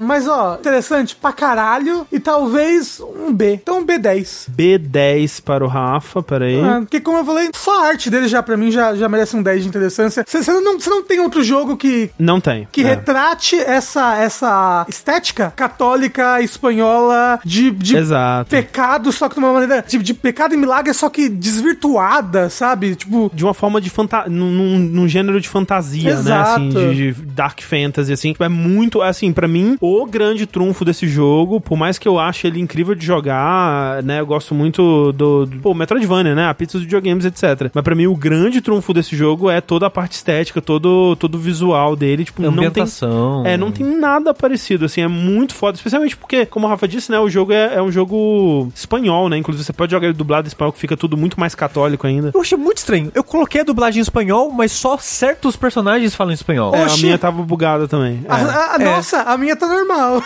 Todo mundo fala espanhol. Não sei o que tá acontecendo. Mas o, o jogo, ele tem essa coisa, tipo, porque o, o catolicismo é, na Espanha, né, ele tem uma estética muito própria, né? Tipo, essa coisa do, do protagonista que tem esse chapelão pontudo pra cima. Isso é coisa de, de, de- de coisa da Espanha, De assim, Inquisição especificamente. espanhola. É, e, e coisas que lembram até, porque, né, muito próximo de Portugal também, muita coisa daqui da gente, assim, da nossa tradição católica que a gente cresceu vendo. Então, é ao mesmo tempo familiar, estranho, bizarro, assim, é muito foda. Nossa, é- eu não canso de falar como que esse jogo me impressiona visualmente. E aí, então, pra mim, por isso ele é um 10 de interessância, ele toma um B, porque eu, se- eu senti um pouco decepcionado com esse negócio da linearidade, linearidade que ele assume ali no final do jogo. Queria que fosse, tipo, agora cinco áreas pra você Uhum, descobrir E, e ver qual que você vai fazer primeiro. E não, né? Ele se torna linear. Isso é muito estranho. É, inclusive, tem áreas que é tipo uma dungeon encaixada na próxima dungeon já. Tipo, você termina a dungeon e ela abre a próxima dungeon que fica embaixo. Então, tipo, Caraca. isso perde um pouco da, da bondade dele pra mim. Mas, no geral, um jogo divertidíssimo de jogar e eu amei pra caralho. Sushi, qual nota naval você dá para Blasphemous 2? D10. D10. Eu queria mandar tomar no cu. Que isso? Toma no cu. Quem teve a ideia de você não ser empurrado pra trás e não ter frame de vencibilidade e os inimigos causarem dano encostando em você. Isso é uma putaria mesmo. Nossa, a quantidade de vezes que eu morri. Porque o inimigo me jogou na parede e entrou em mim e eu não conseguia sair, eu morri. Ou, ou simplesmente você deu um parry muito perto do inimigo. Então ele vai te atacar e ele chega um pouco mais perto de você. E aí você deu o parry, mas você tá, agora você tá em cima dele. Aí você toma dano. É. E a rapieira, ela tem um ataque, uns ataques fortes dela pro começo do jogo, né? Depois você libera mais coisas. É a esquiva com o ataque logo em seguida, que dá meio que uma investida, né? A investida, às vezes, você para dentro do inimigo e você toma dano. Aí você, porra, eu tenho que calcular os pixels agora da investida pra, pra não tomar dano. E isso aconteceu mais do que eu gostaria, sabe? Se fosse algo de vez em quando, assim. Duas coisas Mas- que me deixam um pouco triste é, com esse jogo, que talvez ele, assim como foi a trajetória do Blasphemous 1, eles melhorem ao longo da vida do Blasphemous 2 aí, com updates e tudo mais. E eu entendo, sabe? Porque tem muita coisa pra fazer, imagino que a equipe seja pequena, e o que eles fizeram aqui já é muito impressionante, mas ao mesmo tempo eu, eu sinto falta, porque era uma das minhas, das minhas coisas favoritas do primeiro, as animações de execução, né? É, tem poucas. Agora são genéricas. É, né? muitas agora são é uma animação genérica que ele usa tipo uns galhos que saem da mão assim, encobrem o inimigo e aí é igual pra todos. Tem algumas animações novas. Mas a maioria que tem é do 1. É, a ma- mas a maioria que tem é do, do 1 de inimigos reaproveitados do 1. Também fico um pouco triste de ter tanto inimigo reaproveitado do 1 e de ter até lugares, né, meio re- reaproveitados do 1, assim. Né, obviamente, não, não vou dizer que eles repetem 100%, né, é mais como uma referência, assim, mas tem um pouco disso também. Eu acho que pra quem entende mais da lore do que eu, talvez seja mais interessante. Mas me deixou um pouco, um pouco triste. Eu entendo porque é até sacanagem cobrar esse tipo de coisa, porque o jogo já faz tanto conteúdo único, né, e animações únicas pra todas as coisas que ele, todas as coisas novas que ele faz. Mas é algo que, pô, eu gostaria de ver. Porque no, no 1 também foi isso, né? Tipo, eles adicionaram mais animações de execução à medida que Sim. eles foram é, expandindo o jogo. É, no começo era pouquíssimos inimigos É, que você é. conseguia executar. Eu acho que esse jogo tem menos bufunfa do que o primeiro jogo. Será? Você acha? Eu tô achando que ele tem um cachê menor. Talvez o primeiro tenha sido o Kickstarter desse, não? É, não sei. Mas assim, a outra coisa que me deixa. Essa me deixa bastante triste, assim, é essa introdução dessas cutscene animada, desenho, sabe mesmo? Que, que tem ao longo do jogo. Eu Porque não, não gostei, não, combina. Gosto. Não combina. Não é, tipo, é combina. outro estilo. E é até estranho, porque a, a- até a legenda ainda é em pixel art, mas a cutscene é um desenho, tipo, bem feito, bonito, é, designs bonitos pra Pois é- um desenho. Pois é, assim. a animação é bonita, É. mas não combina. Não até, combina. até as cores é diferente. É diferente, Tinha, é, tipo, é- tinha que botar um filtro pixel art. São coisas que é até estranho, porque, tipo, no comecinho, né, você é apresentada aquela personagem que vai te guiar, né, aquela que tem um, um, um pergaminho, assim, e atrás dela tem vários anjinhos, assim, e tal. E, tipo, quando ela aparece, é um design completamente, assim, mundano, sem graça, tipo, é uma pessoa com um monte de, de cabeça de anjo atrás. E aí, quando termina a animação e corta pro jogo, você fala, caralho, que design foda. Tipo, é muito mais foda, né, pixel art. É muito mais foda. E, tipo, a animação tradicional não consegue capturar essa coisa única dos designs, essa, essa coisa quase misteriosa, difícil de explicar, difícil de entender que muitos designs têm, assim. E eu fiquei triste, porque, tipo, no jogo original tinha menos dessas cenas, mas elas eram todas em pixel art também. Tipo, E era eram- muito impressionante. É, e eram cenas muito bonitas. E aqui eu fico até. Acho estranho, né? Porque tem até algumas cenas que são quase que estáticas. Tipo, Às vezes é só uma cena de um personagem, assim, parado, não tem nem animação, e é no estilo da animação. Eu fico, caraca, que decisão curiosa, né? É. Falaram no chat, eu não sei se se é isso mesmo, mas parece que o quem fazia pixel art dessas animações saiu do estúdio Estranho. do primeiro jogo. É. Aí talvez foram pra isso, eu não, eu não sei. É, alguma, alguma coisa fez eles tomar essa decisão que eu não, É. não gostei muito. Dinheiro. Mas, Mas- é, mas só, só pra é, fa- fazer sentido a minha nota, eu concordo com vocês que na parte do, do visual, da estética, do, do, do sentimento, assim, é muito único, é muito foda. Esse jogo pra mim é isso. Uhum. Tipo, quando eu penso no Blasphemous, eu penso no estilo da arte, na maneira que ele traduz, como que eu posso dizer, o universo O católico. católico, Exato, né? nome de pessoas. Sim, de, sim. de- É, é até engraçado a, a tradução em português, no geral ela tá muito boa, né? Com aquela linguajar rebuscado, Sim, tá meio padre, assim, Ah. né? E às vezes tem nome que você fala, no áudio fala um nome, na legenda tá outro, que tipo, ah, deve ser um nome tipo cristão da Bíblia, de alguma Uhum. coisa assim, e estão traduzindo pra fazer sentido com o que tá referenciando, né? Então tem direto, tem esse tipo de coisa. Então esse aspecto é muito foda do jogo, muito foda. Assim, não tem, não tem o que criticar. Mas eu não acho ele muito legal de jogar, eu acho ele ok, eu acho ele mundano, sabe? Eu acho ele, Hum. ah, funciona. Você faz um piu, piu, piu, é isso. Eu não acho muito divertido o combate dele. O do 1 também não achava. Eu não acho que é o, não é o, É. o, o grande destaque, não. Eu, eu gosto mais do mundo, explorar esse mundo e É, viver esse terror cristão. Pois é, então por isso que eu dei, sabe? Porque, tipo, é divertidinho explorar, porque é Metroidvania, Uhum. o combate não é péssimo, É D de divertido. o combate não é péssimo, mas também não é nada muito incrível, então... Mas até aí Metroidvania, 10. né? Metroidvania costuma É. ser isso mesmo. Tipo, não costuma. É, é difícil um Metroidvania que tem um combate que é incrível. É, é, o Hollow me- Knight. E olha que ele é simples pra caralho, Hollow Knight né? é incrível. É. Ele, ele, ele me passa um, um nível de qualidade mecânico, assim, tipo o Ender Lilies, tipo um... É um Ender Lilies com um mundo muito mais interessante. Muito mais interessante. É. E olha que Ender Lilies é bem aquele, aquele outro lá, o, o Labyrinth of Wonder, Diddly Diddly, em aham. Labyrinth of Wonder. Mesma coisa. Tipo, porra, que jogo divertido. Mas é isso. Entendi. Mas o parry é gostoso. Eu gosto muito de dar parry nesse jogo. É legal. Com ambas as armas, mas mais legal com a cimitarra. É, eu só uso o incensário porque é roubado pra porra. incensário é magia. Nossa, magia desse jogo é forte pra caralho. Mas você não tá dando parry, Sushi, que é a melhor coisa dos videogames. Isso é verdade. A gente tem uma camiseta sobre isso, Sushi, caralho. É. Desculpa. Não tá representando o branding do jogabilidade.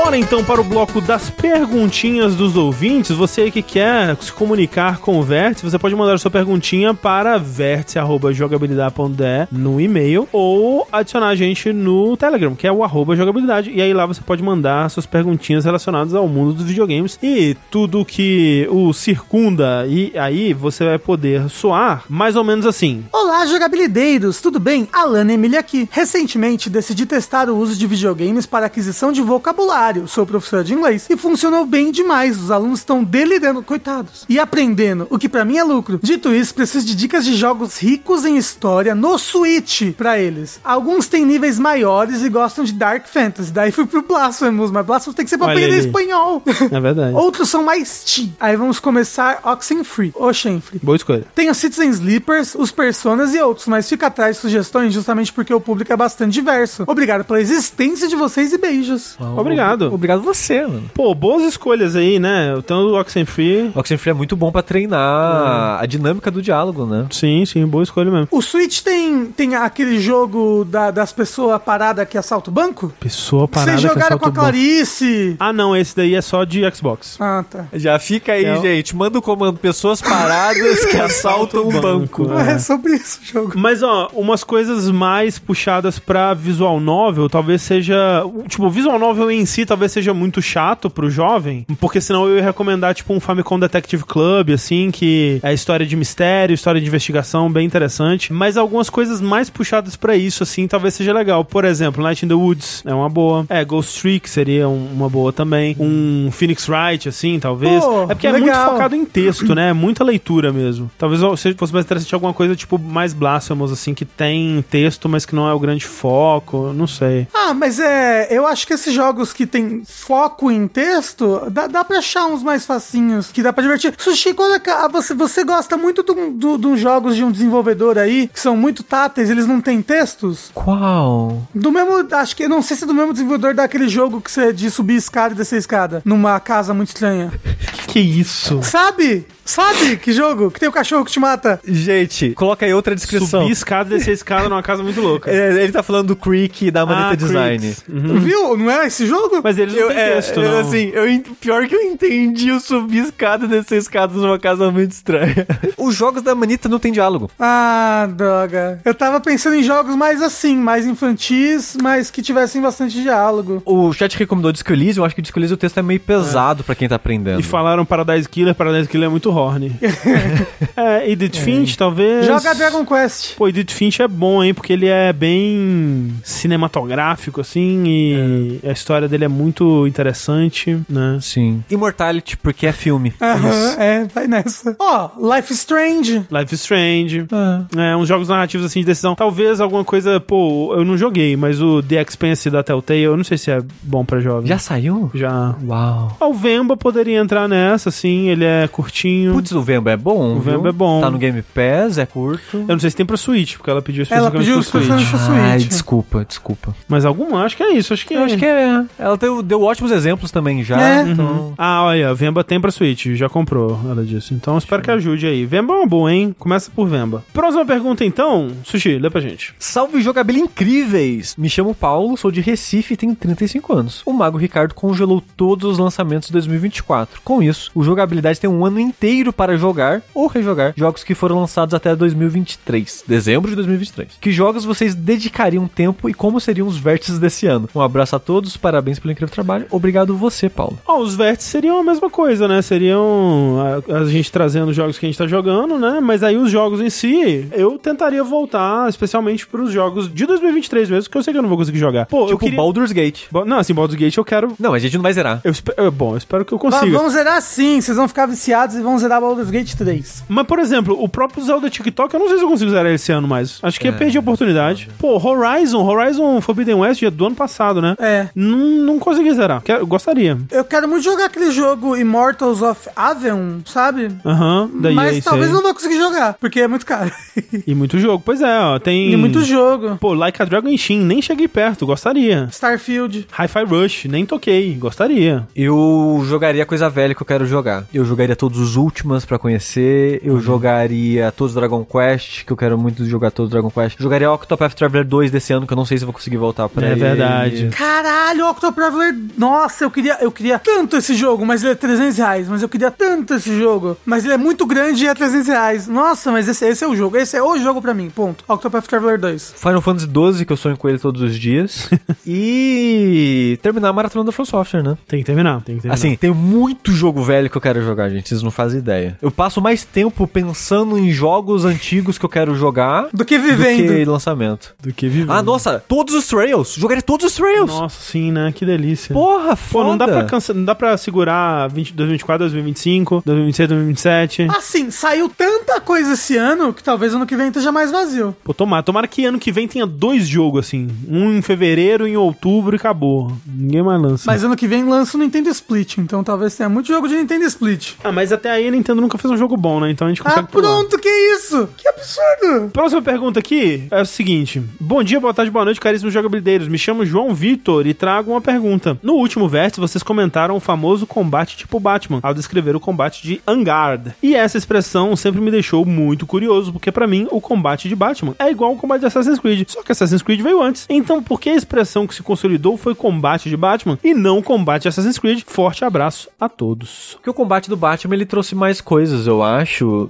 É tipo Souls, no sentido de que não criou a barra, uma barra de energia que usa ações. Não criou o Locom, não Não criou, Exato. esse, é, esse tipo de chefe, né? Mas a dinâmica, né? A maneira que ele combinou isso foi o que foi ser replicado depois. E o combate do Batman acho que é a mesma coisa, tipo, um botão de ataque, um botão de esquiva, um botão de stun, um botão de parry. Você tem ataques especiais de acordo com o seu combo. Essas interações, a maneira que foi é, elaborando em cima disso, era sempre uma extrapolação disso. É, eu acho que o lance é, é, tipo, é, e a gente até fala sobre isso no Dash do museu, né? Nem sempre o que fica pra história, né, é o primeiro, mas é às vezes o que marca mais, né? E, e o combate de Assassin's Creed, pra mim, ele só foi ficar bom, tipo, no Brotherhood, assim. O 1 e o 2 era, tipo, o 1 era, era bem esquisitinho, o 2 era ok. No Brotherhood, pra mim, o combate era legal, assim. O combate do Batman, pô, o Batman Arkham Asylum, Já é ótimo. porra, maravilhoso. Tipo, é, só foi melhorando ao, ao longo dos jogos, mas é um dos meus sistemas de combate favoritos dos videogames, assim, é muito foda. Como a gente fala no museu, né? Não é às vezes quem cria, mas é quem aperfeiçoa, leva aquele tipo de mecânica a um estado que todo mundo vai copiar depois, sabe? Todo mundo vai se inspirar naquilo depois. Né?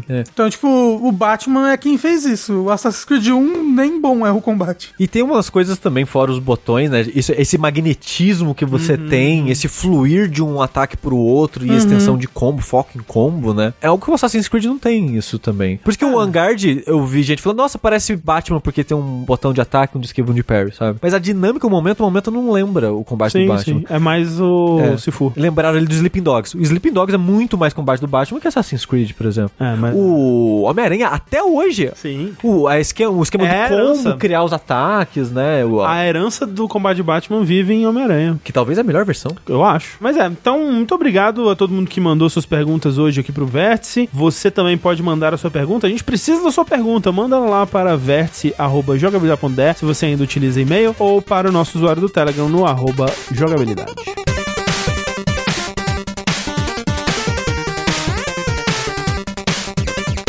Vamos lá então para o nosso segundo bloco de notícias, porque aconteceram coisas no mundo dos videogames e a gente tem que falar delas aqui. E a primeira é a novela que nunca tem fim, gente. Sim, mais uma vez estamos aqui para falar sobre a compra da Activision Blizzard pela Microsoft. O quê? A Micro... Não é possível. A Microsoft tá tentando comprar a Activision Blizzard, André? É, quebrando notícias. Ah, Sushi, você mal pode, poderia acreditar num, num desdobramento desse. Mas é, então dando uma, uma atualização aqui, a última barreira, né, para a compra acontecer era o CMA, né, o órgão do Reino Unido lá, que lá em abril, abril, gente, meu Deus, socorro, me salva, decidiu que não ia rolar a compra, né, e aí desde então eles estão tentando negociar, estão tentando ver, né, isso mais nos bastidores, eles não falaram publicamente sobre isso, mas fontes dizem, né, que eles estavam considerando não ter a presença no, no Reino Unido ou de alguma forma não ter a presença completa, né, no Reino Unido, de alguma forma burlar isso e fechar o negócio nos outros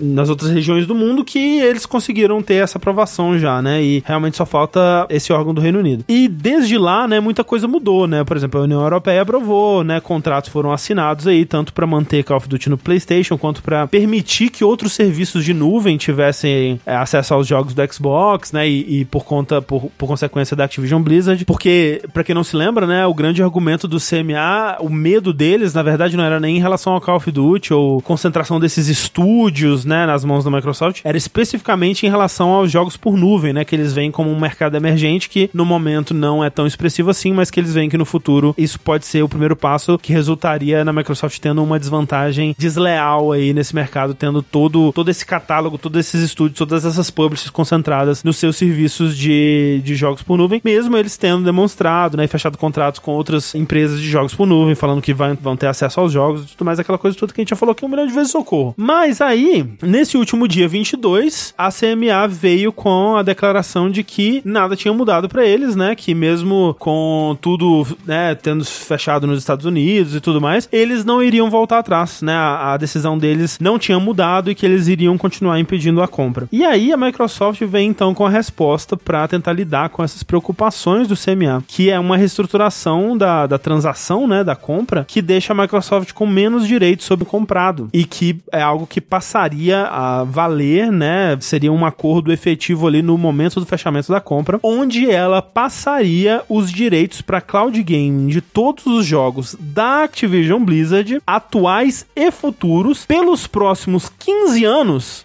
para Ubisoft. Nem tem isso de ano na frente do mundo. É verdade. Pois é, é meio complicado. Então, o que, o que quer dizer? Que se a CMA concordar com esses termos, quando a compra for fechada, os direitos dos jogos para transmissão por nuvem, né? Ou seja, nos serviços de streaming de jogos, da Activision Blizzard, especificamente, não conta os jogos da Microsoft, vão ser da Ubisoft. Então, a Ubisoft vai decidir onde Call of Duty vai estar em serviço de nuvem, onde Tony Hawk vai estar em serviço de nuvem, onde Crash Bandicoot vai estar em serviço de nuvem. Fala mais um jogo da Activision Blizzard. Overwatch. É. Vai É, estar em serviço Diablo. de nuvem. Diablo. Vai estar em serviço de nuvem. Mas isso no mundo todo ou só no Reino Unido? No mundo todo. Ah, mas por que a Ubisoft? Aí é, é, É, parceria, um mistério. né? Eu acho que é uma empresa que eles têm uma relação boa já. Talvez tenha a ver com o fato de que é uma empresa europeia, por mais que ela não esteja no Reino Unido especificamente, mas. Talvez eles estão pensando em comprar a Ubisoft. Isso Ah, seria sim. bom, viu?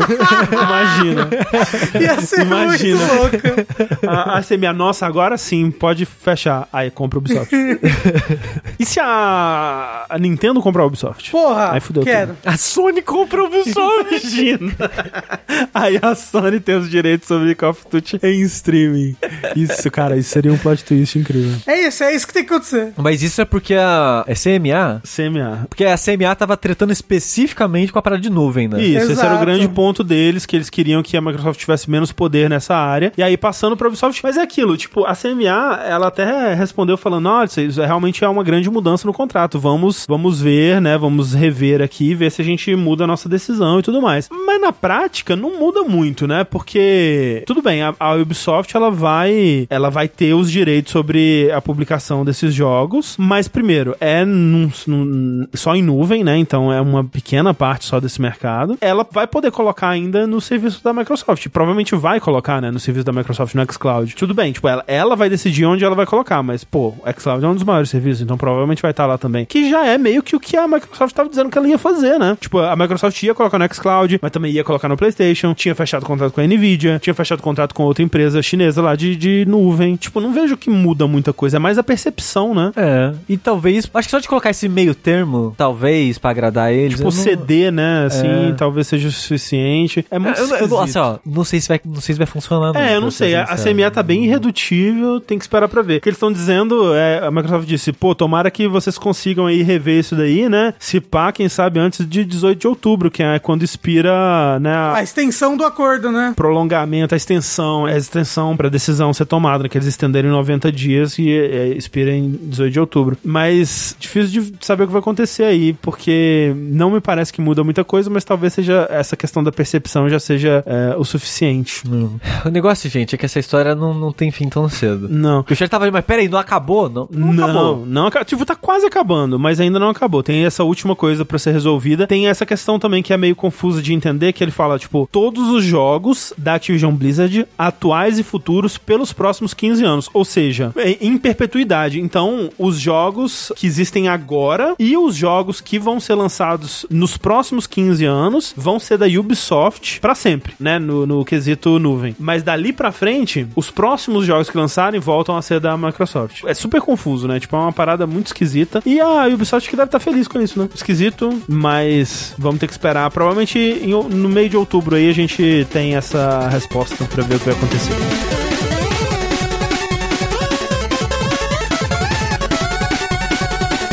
Falando então em Microsoft, André. Hum. Falando no Phil Spencer, a gente não falou dele, mas ele tá na Microsoft. Ele é a Microsoft. Ó, alguns diriam. Quando você liga o Xbox, o pi é o Phil Spencer que faz. Ele faz, Ele com a voz faz dele o mesmo. barulhinho, exato. É. Vocês viram que no Playstation você pode desligar isso agora? Já podia, não? Não, no 5 foi na última atualização eles colocaram a função de você tirar o bip quando liga. Olha aí. Que é pra não acordar a pessoa da casa, né? Exatamente. Pra sua mãe não saber que você tá jogando videogame. Exatamente. Ou pra É, Thalissa não sabia que eu liguei o videogame 3 horas da manhã da madrugada.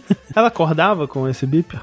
Putz, aí é foda. Coitada, ela tem o sono leve. Tem muito sono leve. Mas, falando em Microsoft, uma coisa que eu acho que a gente comentou, pelo menos por cima, em algum momento aqui nos podcasts, é que o Baldur's Gate 3 estava com um lançamento meio capenga, meio incerto no Xbox, né? É, porque ele já lançou pro PC, pra PS5 lança dia. 6, a versão Seis. normal, 2, quem comprou a Deluxe, que, que lança- você joga mais cedo, tipo Isso. foi o Remnant. E a versão de Xbox ia sair, mas não se sabia quando. É, a única data que eles deram é ano que vem, mas não tinha data. É tipo, ah, ano que vem sai do Xbox. Por quê? Porque tem, né, dois consoles, o Xbox Series S e o Series X. E a parada é, se você for lançar um jogo no Xbox hoje em dia, você tem que lançar pros dois. É uma exigência, né? Exatamente, é uma exigência. Então você tem que fazer o jogo rodar nas duas plataformas. Em, com paridade de recursos, né? Então, Exatamente. um jogo não pode ser single player e multiplayer em um e só single player no outro, por exemplo. Uai, não pode? Não pode. Mas e agora? E agora então? Por quê? Qual foi a justificativa que a Larian, que que é o estúdio que faz Baldur's Gate 3, deu pra, esse, pra essa data incerta, por causa do split screen, que o jogo ele tem co-op local, então você pode jogar duas pessoas ali dividindo a telinha da TV e tal. Me soa complexo. Num jogo de mundo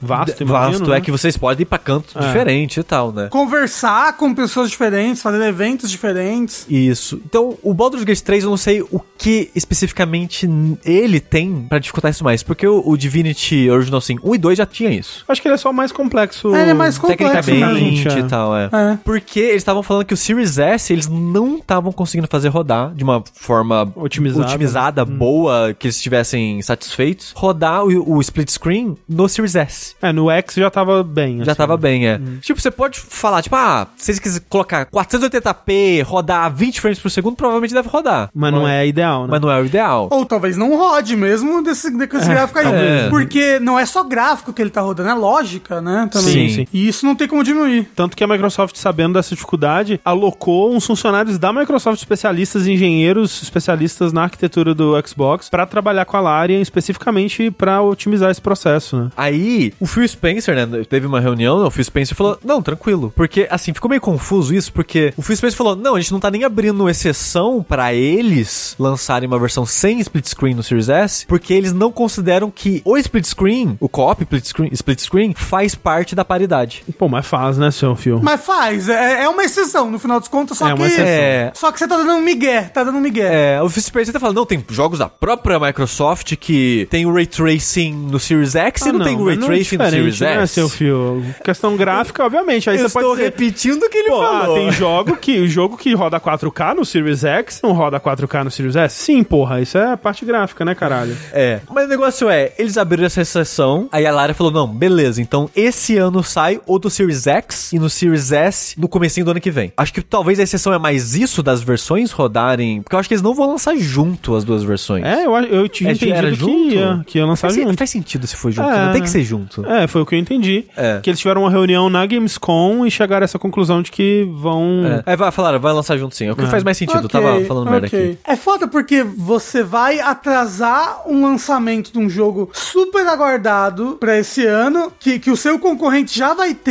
pra, pra poder rodar no Series S, sendo que o Series X já tá rodando. É, então, é muito estranho. Tipo, é- eu acho que essa, essa tem sido dito desde o começo da, dessa geração, né? Que essa coisa do, do Series S ter que ter essa viabilidade, essa paridade de conteúdo, ia, iria acabar atrasando outros jogos, iria acabar segurando alguns jogos pra trás aí. E a gente vê isso muito claramente aqui. E eu acho que, pô, é uma, uma primeira exceção, é uma, uma boa exceção. Tipo, acho que é importante que existam essas exceções, porque senão realmente prejudica a plataforma como um todo, né? Porque, pô, os jogos vão se tornando mais complexos, eles vão se tornando mais, mais pesados, mais graficamente exigentes. E vai chegar uma hora que, pô, pra otimizar pro Series S vai ter um trabalho bem mais forte a mais. E, pô, tudo bem lançar depois ou lançar, né, sem certas funcionalidades e tal. Eu acho muito melhor isso do que prejudicar a plataforma inteira, né? Porque o, o Series S é, mais, é menos potente, né? O chat deu informação ali que eu acho que foi isso que eu confundi. Eles falaram que o ano que vem vai sair o split screen do Series S. Ah, sim, Eles vão é continuar isso. trabalhando É. em cima disso e depois por patch vão acrescentar também. Então acho que foi isso que eu confundi na minha cabeça aqui, que eu achei que ia sair o ano que vem, mas é só o patch que vai trazer o split screen. Será que eles vão conseguir portar o Baldur's Gate 3 pro Nintendo Split? Sem Com dúvida. split screen? Cada jogador joga numa tela, pô. Ah, verdade. Isso, Pô, exato. vai ser irado. E uma coisa que é legal, que não tem nada a ver com essa discussão, mas é legal que vai existir, é que vai ter cross-save do Baldur's Gate de todas as plataformas. É PlayStation, o Xbox e PC. Se você tem o save em um e vai jogar na outra, você leva seu save, porque o save fica na sua conta da Larian. Isso eu já acho meio Exato. ruim, mas vai trazer um algo Ah, legal. não, é. Se tem essa consequência boa, já valeu a pena. É, porque você, pra jogar o coisa, você tem que fazer a conta da Larian. Porque o seu save fica no console Sim. e no servidor deles. E por causa disso, independente da, da plataforma que você tá, eles pegam o save do servidor e, e botam na plataforma. Sim. Agora, uma coisa que eu me pergunto é: eles estão trabalhando muito nesse jogo já lançado, e nesse jogo que na verdade estava em Early Access aí há um tempo. Mas a, dizem que tem atos do jogo que estão muito pesados ainda no PC. É, parece que a performance vai piorando conforme o jogo vai avançando. É, exato. D- Dizem que o ato 3, o PC, ele quase explode, assim, que tá foda. Que bizarro. Como é que será que isso vai ser nos consoles? O, por que será que, que tem essa peso que vai conforme você vai conforme você vai avançando no jogo, sabe? Se- será que é tipo Skyrim? Não sei se vocês lembram, mas É, esse, então eu esse lembro, Skyrim eu tinha, um negócio Skyrim assim, também. né? Porque você, tudo, tudo no jogo você pode mudar, né? Enquanto qu- quanto mais você vai jogando, mais o jogo tem que guardar informações de um graveto que você mudou de lugar, um baú que você abriu, não sei lá o que. Aí é tanta coisa que o Skyrim vai ficando super pesado. Por isso que ele, ele, Mas- ele, ele tem até um negócio pra ele ir apagando. Depois de 100 horas de jogo, ele vai esquecendo as coisas que você fez. Mas, Rafa, isso aí chama Early Access. Eles não achavam que ninguém ia chegar no ato 3 tão rápido. E eles ainda estão terminando o ato 3. É. Talvez. Mas assim, a Larian ela trabalha bastante em cima dos jogos ao longo do- dos anos de vida dele. Então eu imagino que eles vão otimizar tudo isso aí com o tempo, sim. Sim, o primeiro patch que saiu aí tinha mais de mil correções e. É. lá. Bom, é isso. Então, a versão de Xbox vai sair esse ano também. Então, pô, esse jogo, gente, ainda, ainda vamos ver mais explosões relacionadas a Baldur's Gate 3 aí, quando sair pra, pra consoles, né? Vai atingir todo um, um novo público, eu imagino. É um, um fenômeno, né? Alguns diriam, senhor Baldur's Gate. Sansigolo disse, disse que o Jason Schreier falou que é o jogo mais mal otimizado do ano. Ah, então ele só jogou esse jogo, né? Claramente. Porra, não é possível, gente, Schreier. Assim, é que dizem que o ato 3 tá realmente muito bugado e muito pesado. Mas ele jogou, ele jogou o, o jogo da Eva Eve lá, o, o The Last of Us Fake. Ah, o melhor jogo do ano, porra? Ah, então pronto. Assim, jogo pra PC, infelizmente, tem saído com problema de performance faz tempo. Ele não jogou o próprio Remnant? É. Redfall, Gollum, ele jogou Gollum. E aí? É verdade. É foda.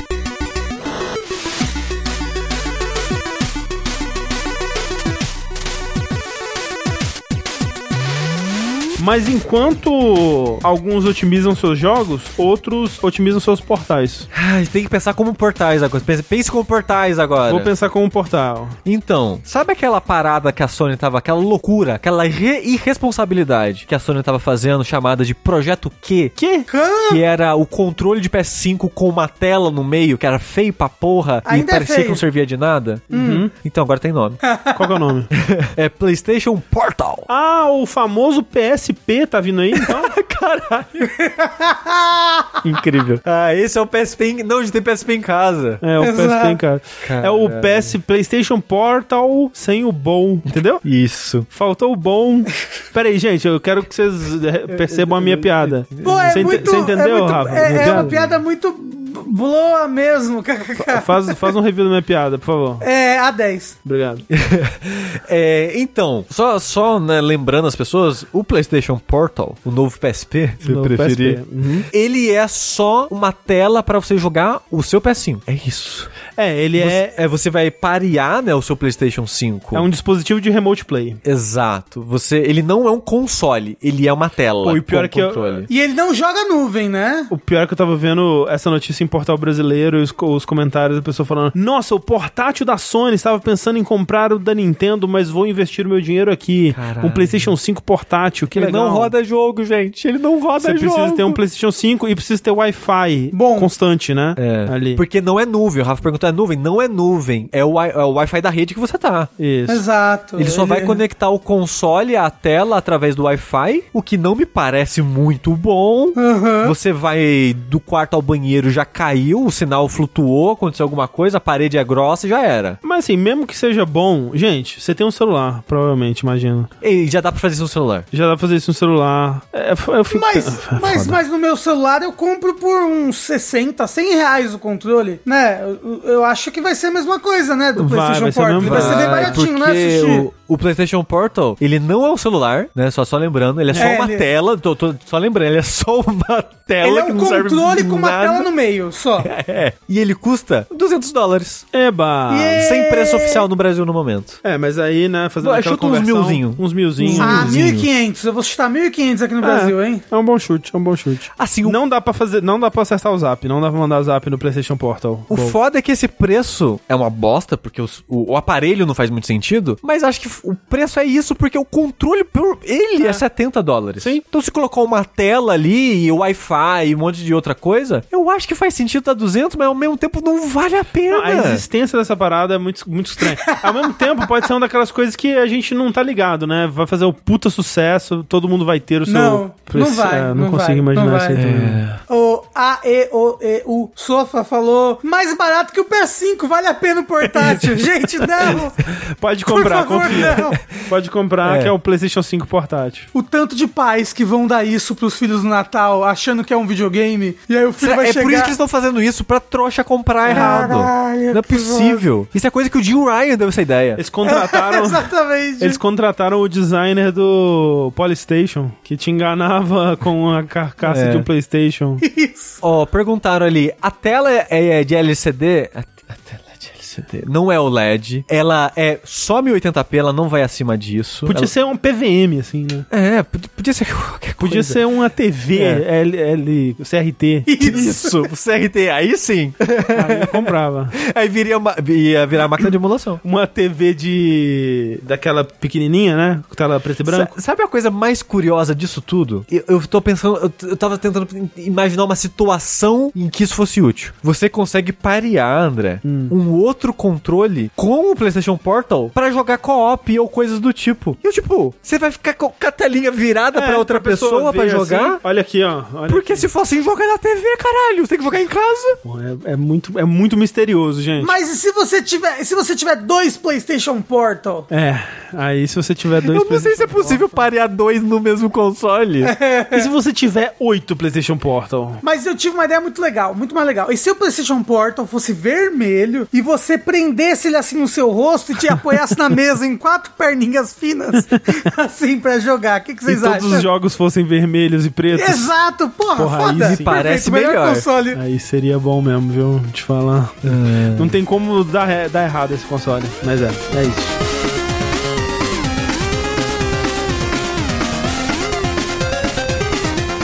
Essas são as nossas notícias de hoje, gente. Yeah! Por incrível que pareça. E aí você pode pensar assim: Uau, o vértice está terminando com apenas 2 horas de 40 de duração? Não, porque temos finalmente. Na verdade, não temos muitos, não. Eu tenho. Você tem, André? Eu tenho um finalmente. Ah, nossa, eu posso falar com você. Pois é. E agora é mais duas horas, então.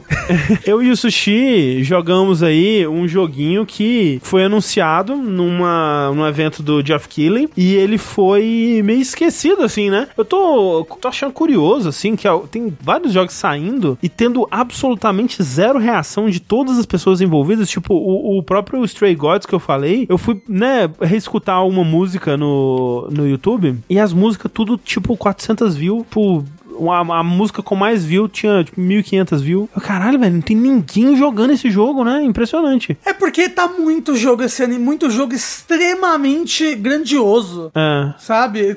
Vários jogos aí com, de jogo de década, sabe? Então. Fico triste Eu fico pelos triste. Stray Gods, sabe? Um, por ele não ser tão bom quanto a gente gostaria que ele fosse, e outro porque aparentemente ele tá sendo esquecido. Dito isso, é, rejogando pra platinar, eu agora aprecio um pouco mais as músicas. Mas ainda, a, a maioria é meio cringe. Mas assim, Stray Gods, beleza. O outro jogo que eu acho que tá indo pra esse rumo, infelizmente, é o Fort Solis. André, antes de falar do jogo, desculpa, Hum. desculpa. É que eu, eu fiquei muito em choque quando vi isso. Você viu a recepção desse jogo? Do Fort Solis? É. Não. Eu fui ver de curiosidade, porque o jogo lançou, eu pensei, ah, eu e o André jogou antes do lançamento, que eles mandaram, sei lá, um mês antes do lançamento do jogo. Doideira. E o jogo tem, tipo, 3 horas de duração. Se isso. Aí eu fui de curiosidade e fui ver a recepção. Tá, tipo, 90% negativo no Steam. É mesmo. Cara, No Caralho. Metacritic tá, tipo, 50. Eu consigo entender. Eu, eu, não, eu não consigo. Essa é Porque, parada, ó, eu não vou- consigo entender. Eu vou te dar o motivo, Sushi. É porque ele é um walking simulator que frisa ne- é, negrito no walking. Você anda nesse jogo e você anda muito devagar. Olha, se é uma pessoa que não tem muita paciência pra videogames, eu vou te dizer, essa pessoa ela sai desse jogo pistola. Mas, tipo, hoje em dia, o pessoal já tá acostumado com Walking Simulator, sabe? Então, mas o walking simulator Pra às vezes tá- você corre. Não, mas é que o hate tá muito. É, não, eu, eu, eu- É, sei lá. Eu, eu consigo entender porque é aquele papo na época do Gone Home, ah, isso aqui não é um jogo de verdade. É, você só anda e eu escuta a conversa e faz Quick Time Event. O pessoal falou que no PC também tá super quebrado o jogo. Ah, pô, Tá muito mal otimizado. é, deve ser isso também, porque a gente jogou a versão de PS5, né? Horrível a performance. Horrível. Horrível, horrível, horrível, horrível. Tipo, ele tem um modo de qualidade e um modo de performance. Tipo, o de qualidade não chega a 30 FPS, e o de performance, se pá, chega a 30 FPS às vezes. Sabe o que é louco? Eu não notei isso dos, dos frames. Nossa, muito eu só ruim. notei muita textura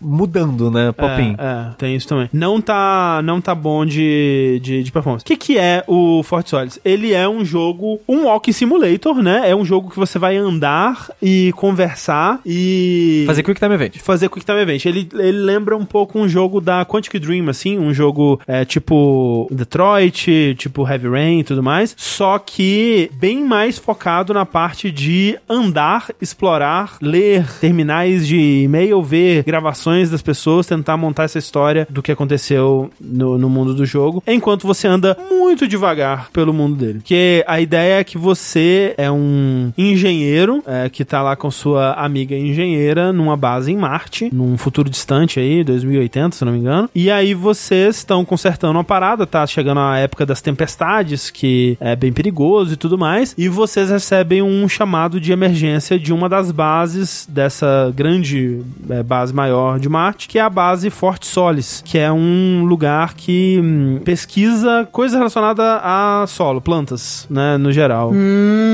Em relação ao à criação de oxigênio a- autônomo, né, em em Marte e essas, essas questões todas. Eu achei que era a base inimiga da Fraca Lunas. Poderia ser também. E aí você vai tentar desvendar esse mistério e o, o jogo ele é sobre, né, ir descobrindo o que tá acontecendo, o que aconteceu nessa base, por que que o alarme foi ativado, o que que aconteceu, que, o, o que você pode fazer a respeito disso. E o gameplay se dá com essa exploração bem, bem básica, bem simples e momentos de Quick Time Event que são super raros também. Inclusive, até acontecer alguma coisa no jogo é uma hora tranquilo, assim, até de fato você entende, começar a entender alguma coisa de errado que esteja acontecendo. Eu acho até engraçado que os personagens eles são muito tranquilos, assim, até eles começarem a duvidar, desconfiar que tem alguma coisa errada acontecendo, é tipo, pô, as coisas mais absurdas de acontecer, assim, tipo, você chega na base, aí tá tudo vazio, tudo vazio, luz apagada, aquele clima sinistro, ele, nossa, né,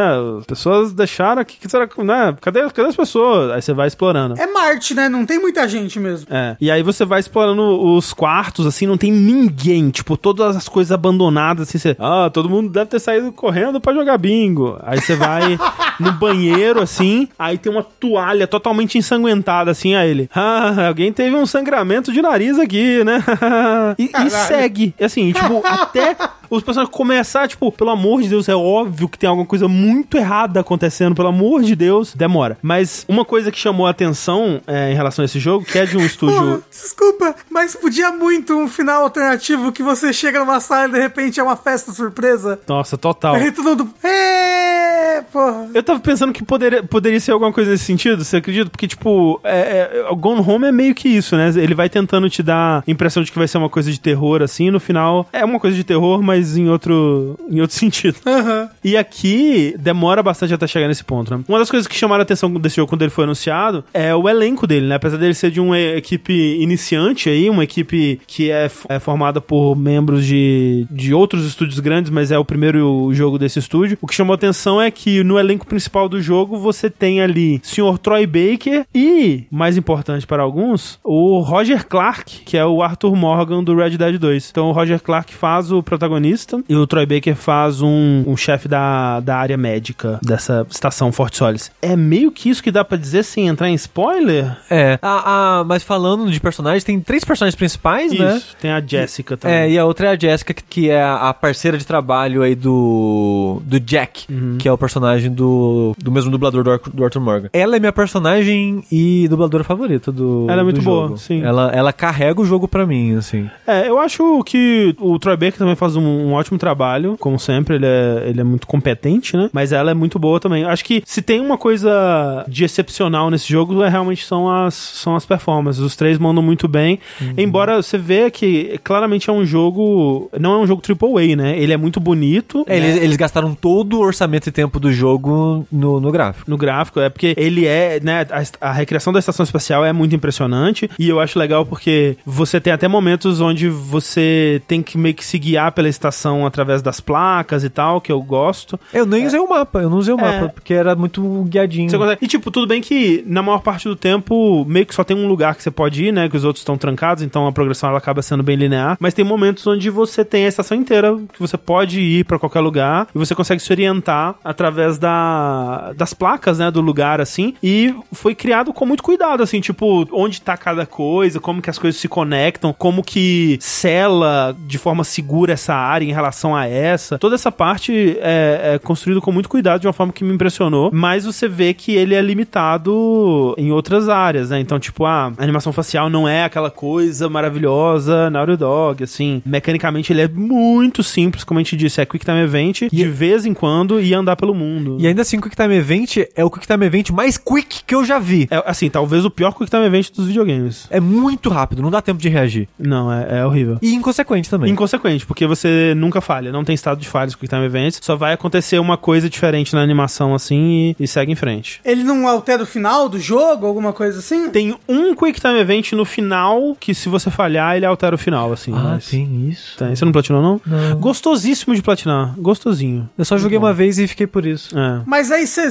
não tem que ficar andando lento tudo de novo? Você tem que ficar andando lento porque você tem que, pra coletar as, as coisas, né, que você deixou pra trás, você vai ter que voltar. Mas tem um. Um- Tem seleção de capítulos. e- É, e, e o último save ele te joga antes de você ficar travado nas decisões finais, assim, e, e você consegue voltar e explorar a base inteira em, em busca do que ficou pra trás. E uma coisa que eu achei legal, né? Tipo, eu sem. não tinha tido nenhuma informação do jogo antes, e eu fiquei me perguntando, né? Tipo, o que, que será que aconteceu, né? Então esse mistério, ele foi interessante pra mim. Eu gostei da, da história que eles contaram, eu gostei do, do mistério. Eu ficava me perguntando, pô, vai ser o quê? Vai ser alien? Vai ser monstro? Vai ser fantasma? Né? O rumo que eles tomaram eu achei satisfatório. Tipo, o final em si, ele me parece bem corrido, assim, tipo, sem dar spoiler, assim, mas seria como, imagina, pô, o Senhor dos Anéis, assim, imagina se quando o anel cai no, na lava, o filme acabasse. É meio que isso. no momento que resolve a situação imediata, créditos. Você fica, mas pera, e essas outras questões aqui, essas outras implicações que tinham relação com isso, como é que elas vão se resolver? Como é que esses personagens vão ficar? Mas aí tem a cena pós-crédito que deixa brechinha, né? É, não, de um personagem. Eu, eu quero. Eu, quero- eu- fiquei curioso sobre o destino de, de outro personagem, digamos. Eu não sei. Será que, será que a gente fala com spoilers desse jogo? O que você acha? Ah, eu, eu gostei do jogo. Eu gostei também. Tipo, eu não, Então, não então- vou falar que ele é incrível nem nada, mas eu achei divertido. Eu gostei do meu tempo com ele. Sim, que nem falaram no mas- chat, ah, parece um ótimo jogo pra Game Pass. Se esse jogo tivesse no Game Pass, eu falava, vai lá, joga, por favor. Se você gosta de Walk Simulator, jogo focado em história, Sim. joga, vale a pena. Mas ele tá muito caro? Ele é preço de. Sei Eu, eu acho que ele é como que tá. 50 dólares. É caro, É caro, é caro. Pra um jogo de 3 horas. É, então ele é super curtinho e o conteúdo dele é bem raso, assim. Tipo, é, é um, um filme thriller, ficção científica que você alugaria na locadora de DVD, assim. Ó, falaram que tá Não sairia no cinema. Falaram que está 71 no Steam. Pô. É um preço ok. Mas, mas, mas falaram que no PC ele não tá rodando bem. Que ele tá com bastante problema técnico no PC. Pera, 71 reais no Steam? Então É. eu falei errado. Então não é 50 dólares nem fudendo. Pô, Não. 71 reais vale, hein? No Steam. É, se Vale. você gosta desse tipo de jogo, É, talvez é, esperar otimizações virem aí, né? Nos patches e tudo mais. Mas eu queria contar os spoilers dele, não pode Então, não. como é o último Absurdo! bloco, a gente deixa o aviso, olha, spoiler do Fort Solis, a gente vai encerrar depois daqui. Isso. Então, se você não quer o spoiler desse jogo, a gente agradece a presença. Aí eu não quero, eu quero ver o Alan Zoka jogar. Rafa, o que, que você acha que acontece? Qual que você acha que é a ameaça desse jogo? Hackers. Hackers. Isso, é exatamente É. isso que acontece. O Matt Damon, é isso o nome dele? Troy Baker. Não, o moço que vai plantar batata em Ah, Marte. o Mosca. Tem batata. Tem um momento que você encontra umas Não, batatas plantadas em é Marte. ele, é ele, ele ficou maluco. Ele, ele é isso. Não. Ó, é interessante porque, ó, eles estão. Você vai ver que eles estão pesquisando, né, como plantar coisas no solo de Marte e tudo mais. Você vai encontrando do- documentos é, sobre isso. Formigas. É, Não, e aí você vai vendo que eles não estão conseguindo, porque o solo, ele faz as plantas crescerem de uma forma estranha, de uma forma é, muito nasce- rápida e morre É. imediatamente e tal. E aí eles estão juntando amostras diferentes, de lugares diferentes, com proporções diferentes pra conseguir. E aí eles conseguem É Doom. É, montar uma, uma, uma amostra de solo ali que consegue criar uma planta, só que uma planta que ela nasce de um jeito bizarro, assim, meio esquisito, né? E aí, pessoas que começam a ter contato com essas plantas ou com esse solo, começam a ter uns sintomas estranhos, assim, começam a, a tremer e a ficar agressivas e tudo mais, e morrem. E aí as pessoas vão morrendo, assim, a- a- algumas pessoas vão, vão morrendo, e o personagem do Troy Baker, que é o chefe da, da área médica do, de Fort Solids, ele começa a reparar, ele começa a, tipo, querer ir atrás do pessoal que tá cuidando da, da parte botânica, tipo, não, gente, para com essa porra e tal, não, vamos, vamos parar com isso, e ninguém leva ele a sério, ele leva isso pros superiores e tudo mais, e aparentemente isso era algo, uma, uma- era uma pesquisa muito importante, de muita, de muita relevância, e ninguém quer é, fazer parar a pesquisa, né, apesar das pessoas estarem adoecendo e tudo mais. E aí tem um,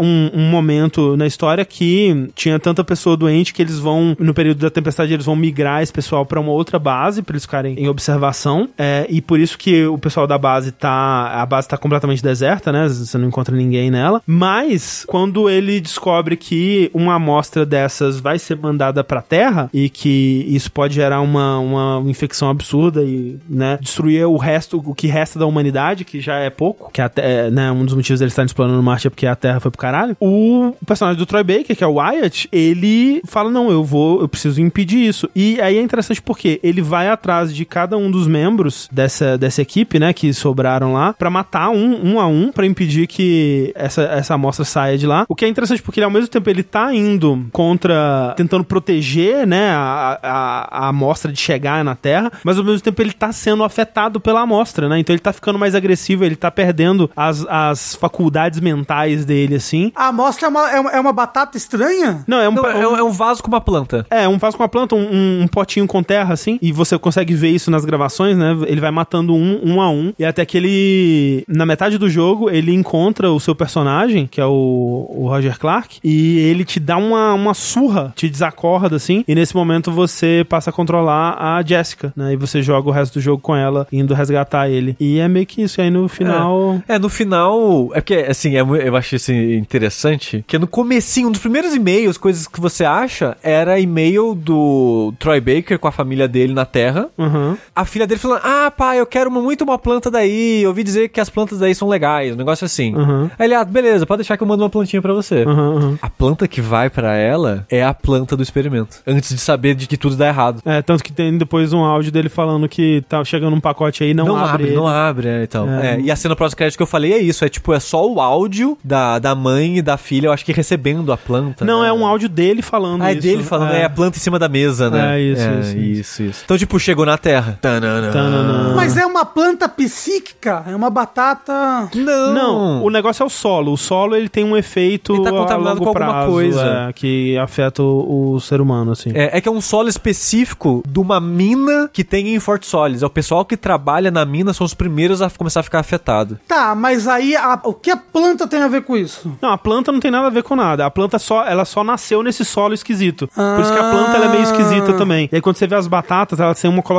esquisita, quase como se elas estivessem doentes também, assim. Então é- o lance é o solo, o solo que, que É. causa essa doença nas pessoas, assim. E aí perguntaram ali do, do final, né? Tipo, o final, a Jessica ela morre, né? Salvando o, o, o Roger Clark, o, o, Arthur Morgan. Ela toma uma. o porque o, o Troy Baker ele não morre, né? Ele, vai, ele toma porrada, os caras batem nele, enfia as- a faca nele e tudo mais, ele continua levantando, assim. Pois é. É tipo o Jason. E aí ele vai indo atrás, assim, mata ela com um, um machado, assim, um martelão, e vai, s- vai indo atrás do Arthur Morgan. E aí nessa parte, você tem um Quick Time Event que você. tá- a tempestade tá começando já, você tá atravessando o campo. Mas você tem que inalar o solo? Não, só de você estar na presença dele, respirando, mi- micropartículas já te infecta. Então tem que inalar, ué. Sim, você tem que estar p- próximo a ele, sim. Mas você não Ah, precisa mas cheirar, pegar o solo e enfiar dentro do seu nariz. Ah, mas se você estiver usando um, ra- um máscara, um. Como é que fala? Um hazmat? Não entrou em tantos detalhes assim. É, mas Ok. imagina-se que sim, é, seria talvez fosse suficiente já. Eu tô me preparando pra quando eu for viajar pra Marte, gente. Porra.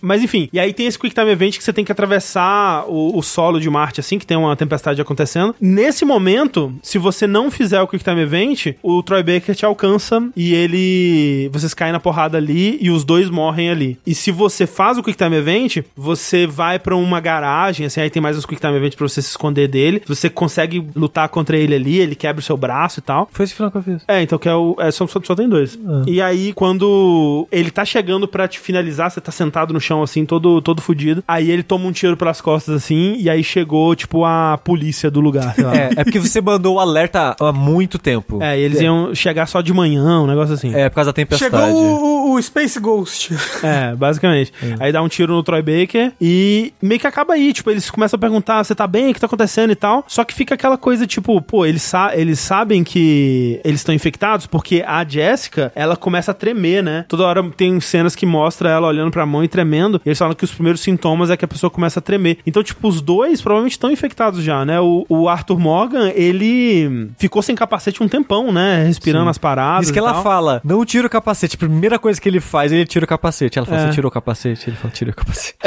Então ele provavelmente tá infectado também. Então, tipo, e aí você não tem o, o fechamento desse personagem, o que, que aconteceu com eles, porque nessa hora já dá o, o- já dá os créditos, você não sabe qual é o destino do, do Arthur Morgan. Sim. E nunca saberemos. É, Ah, sim, dada a repercussão do jogo, infelizmente.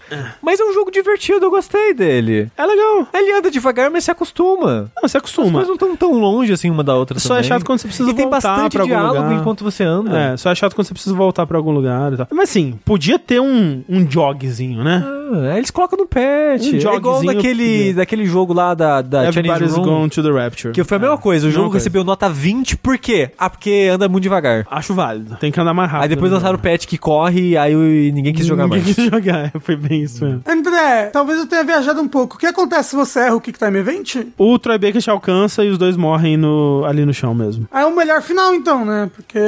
Não necessariamente, porque no outro você talvez sobreviva. Mas você tá infectado pelo solo. Você tá infectado, mas fica em aberto. Porque um você morre com certeza, no outro provavelmente você morre. Será que tem tratamento? A gente não sabe É. ainda. Aí você descobre que esse solo dava tuberculose na pessoa, aí ele morre de tuberculose. É isso. Era, era exatamente isso. É a tuberculose espacial. Mas assim, ó, o Troy Baker é um, é um médico muito porradeiro, né? É que ele tá. é, Eu acho que é. Virado no solo. É, então, é, é a força do solo. Eu acho que é, é a força do solo vindo ali. Mas é um jogo legal. E o primeiro nome dele é Han. Ah, mas agora que você sabe a história, não, não precisa mais também. Às vezes precisa. 70 reais economizado, né, gente? Eba! Mas, ó, é porque você sabe o final, mas você não sabe como chegar lá. É verdade. Todas as Andando muito devagarzinho, pelo lá. visto. Muito devagarzinho. Você quer dar uma nota naval pra eles, Tim? Eu posso tentar. Vamos dar uma nota naval para Forte Solis. Eu vou dar a nota naval E6. Ok, ok. Era tipo isso que eu ia dar também. Vamos colocar um E7 só pra ficar diferente. E7. Não, bo- bota em cima os dois juntos. É bonitinho. Tá de ladinho. O jogo só tem português de Portugal mesmo? Não, a versão que eu joguei era português normal. Era português de Portugal com algumas coisas traduzidas sem contexto. Era português normal. Português- Português, português de de, verdade. gente, né? André. O português é de verdade. português é verdadeiro. O, o- o único português que existe. Português normal. Tô errado, não tô errado. pra gente é o normal, ué. É, pros portugueses também tem que ser.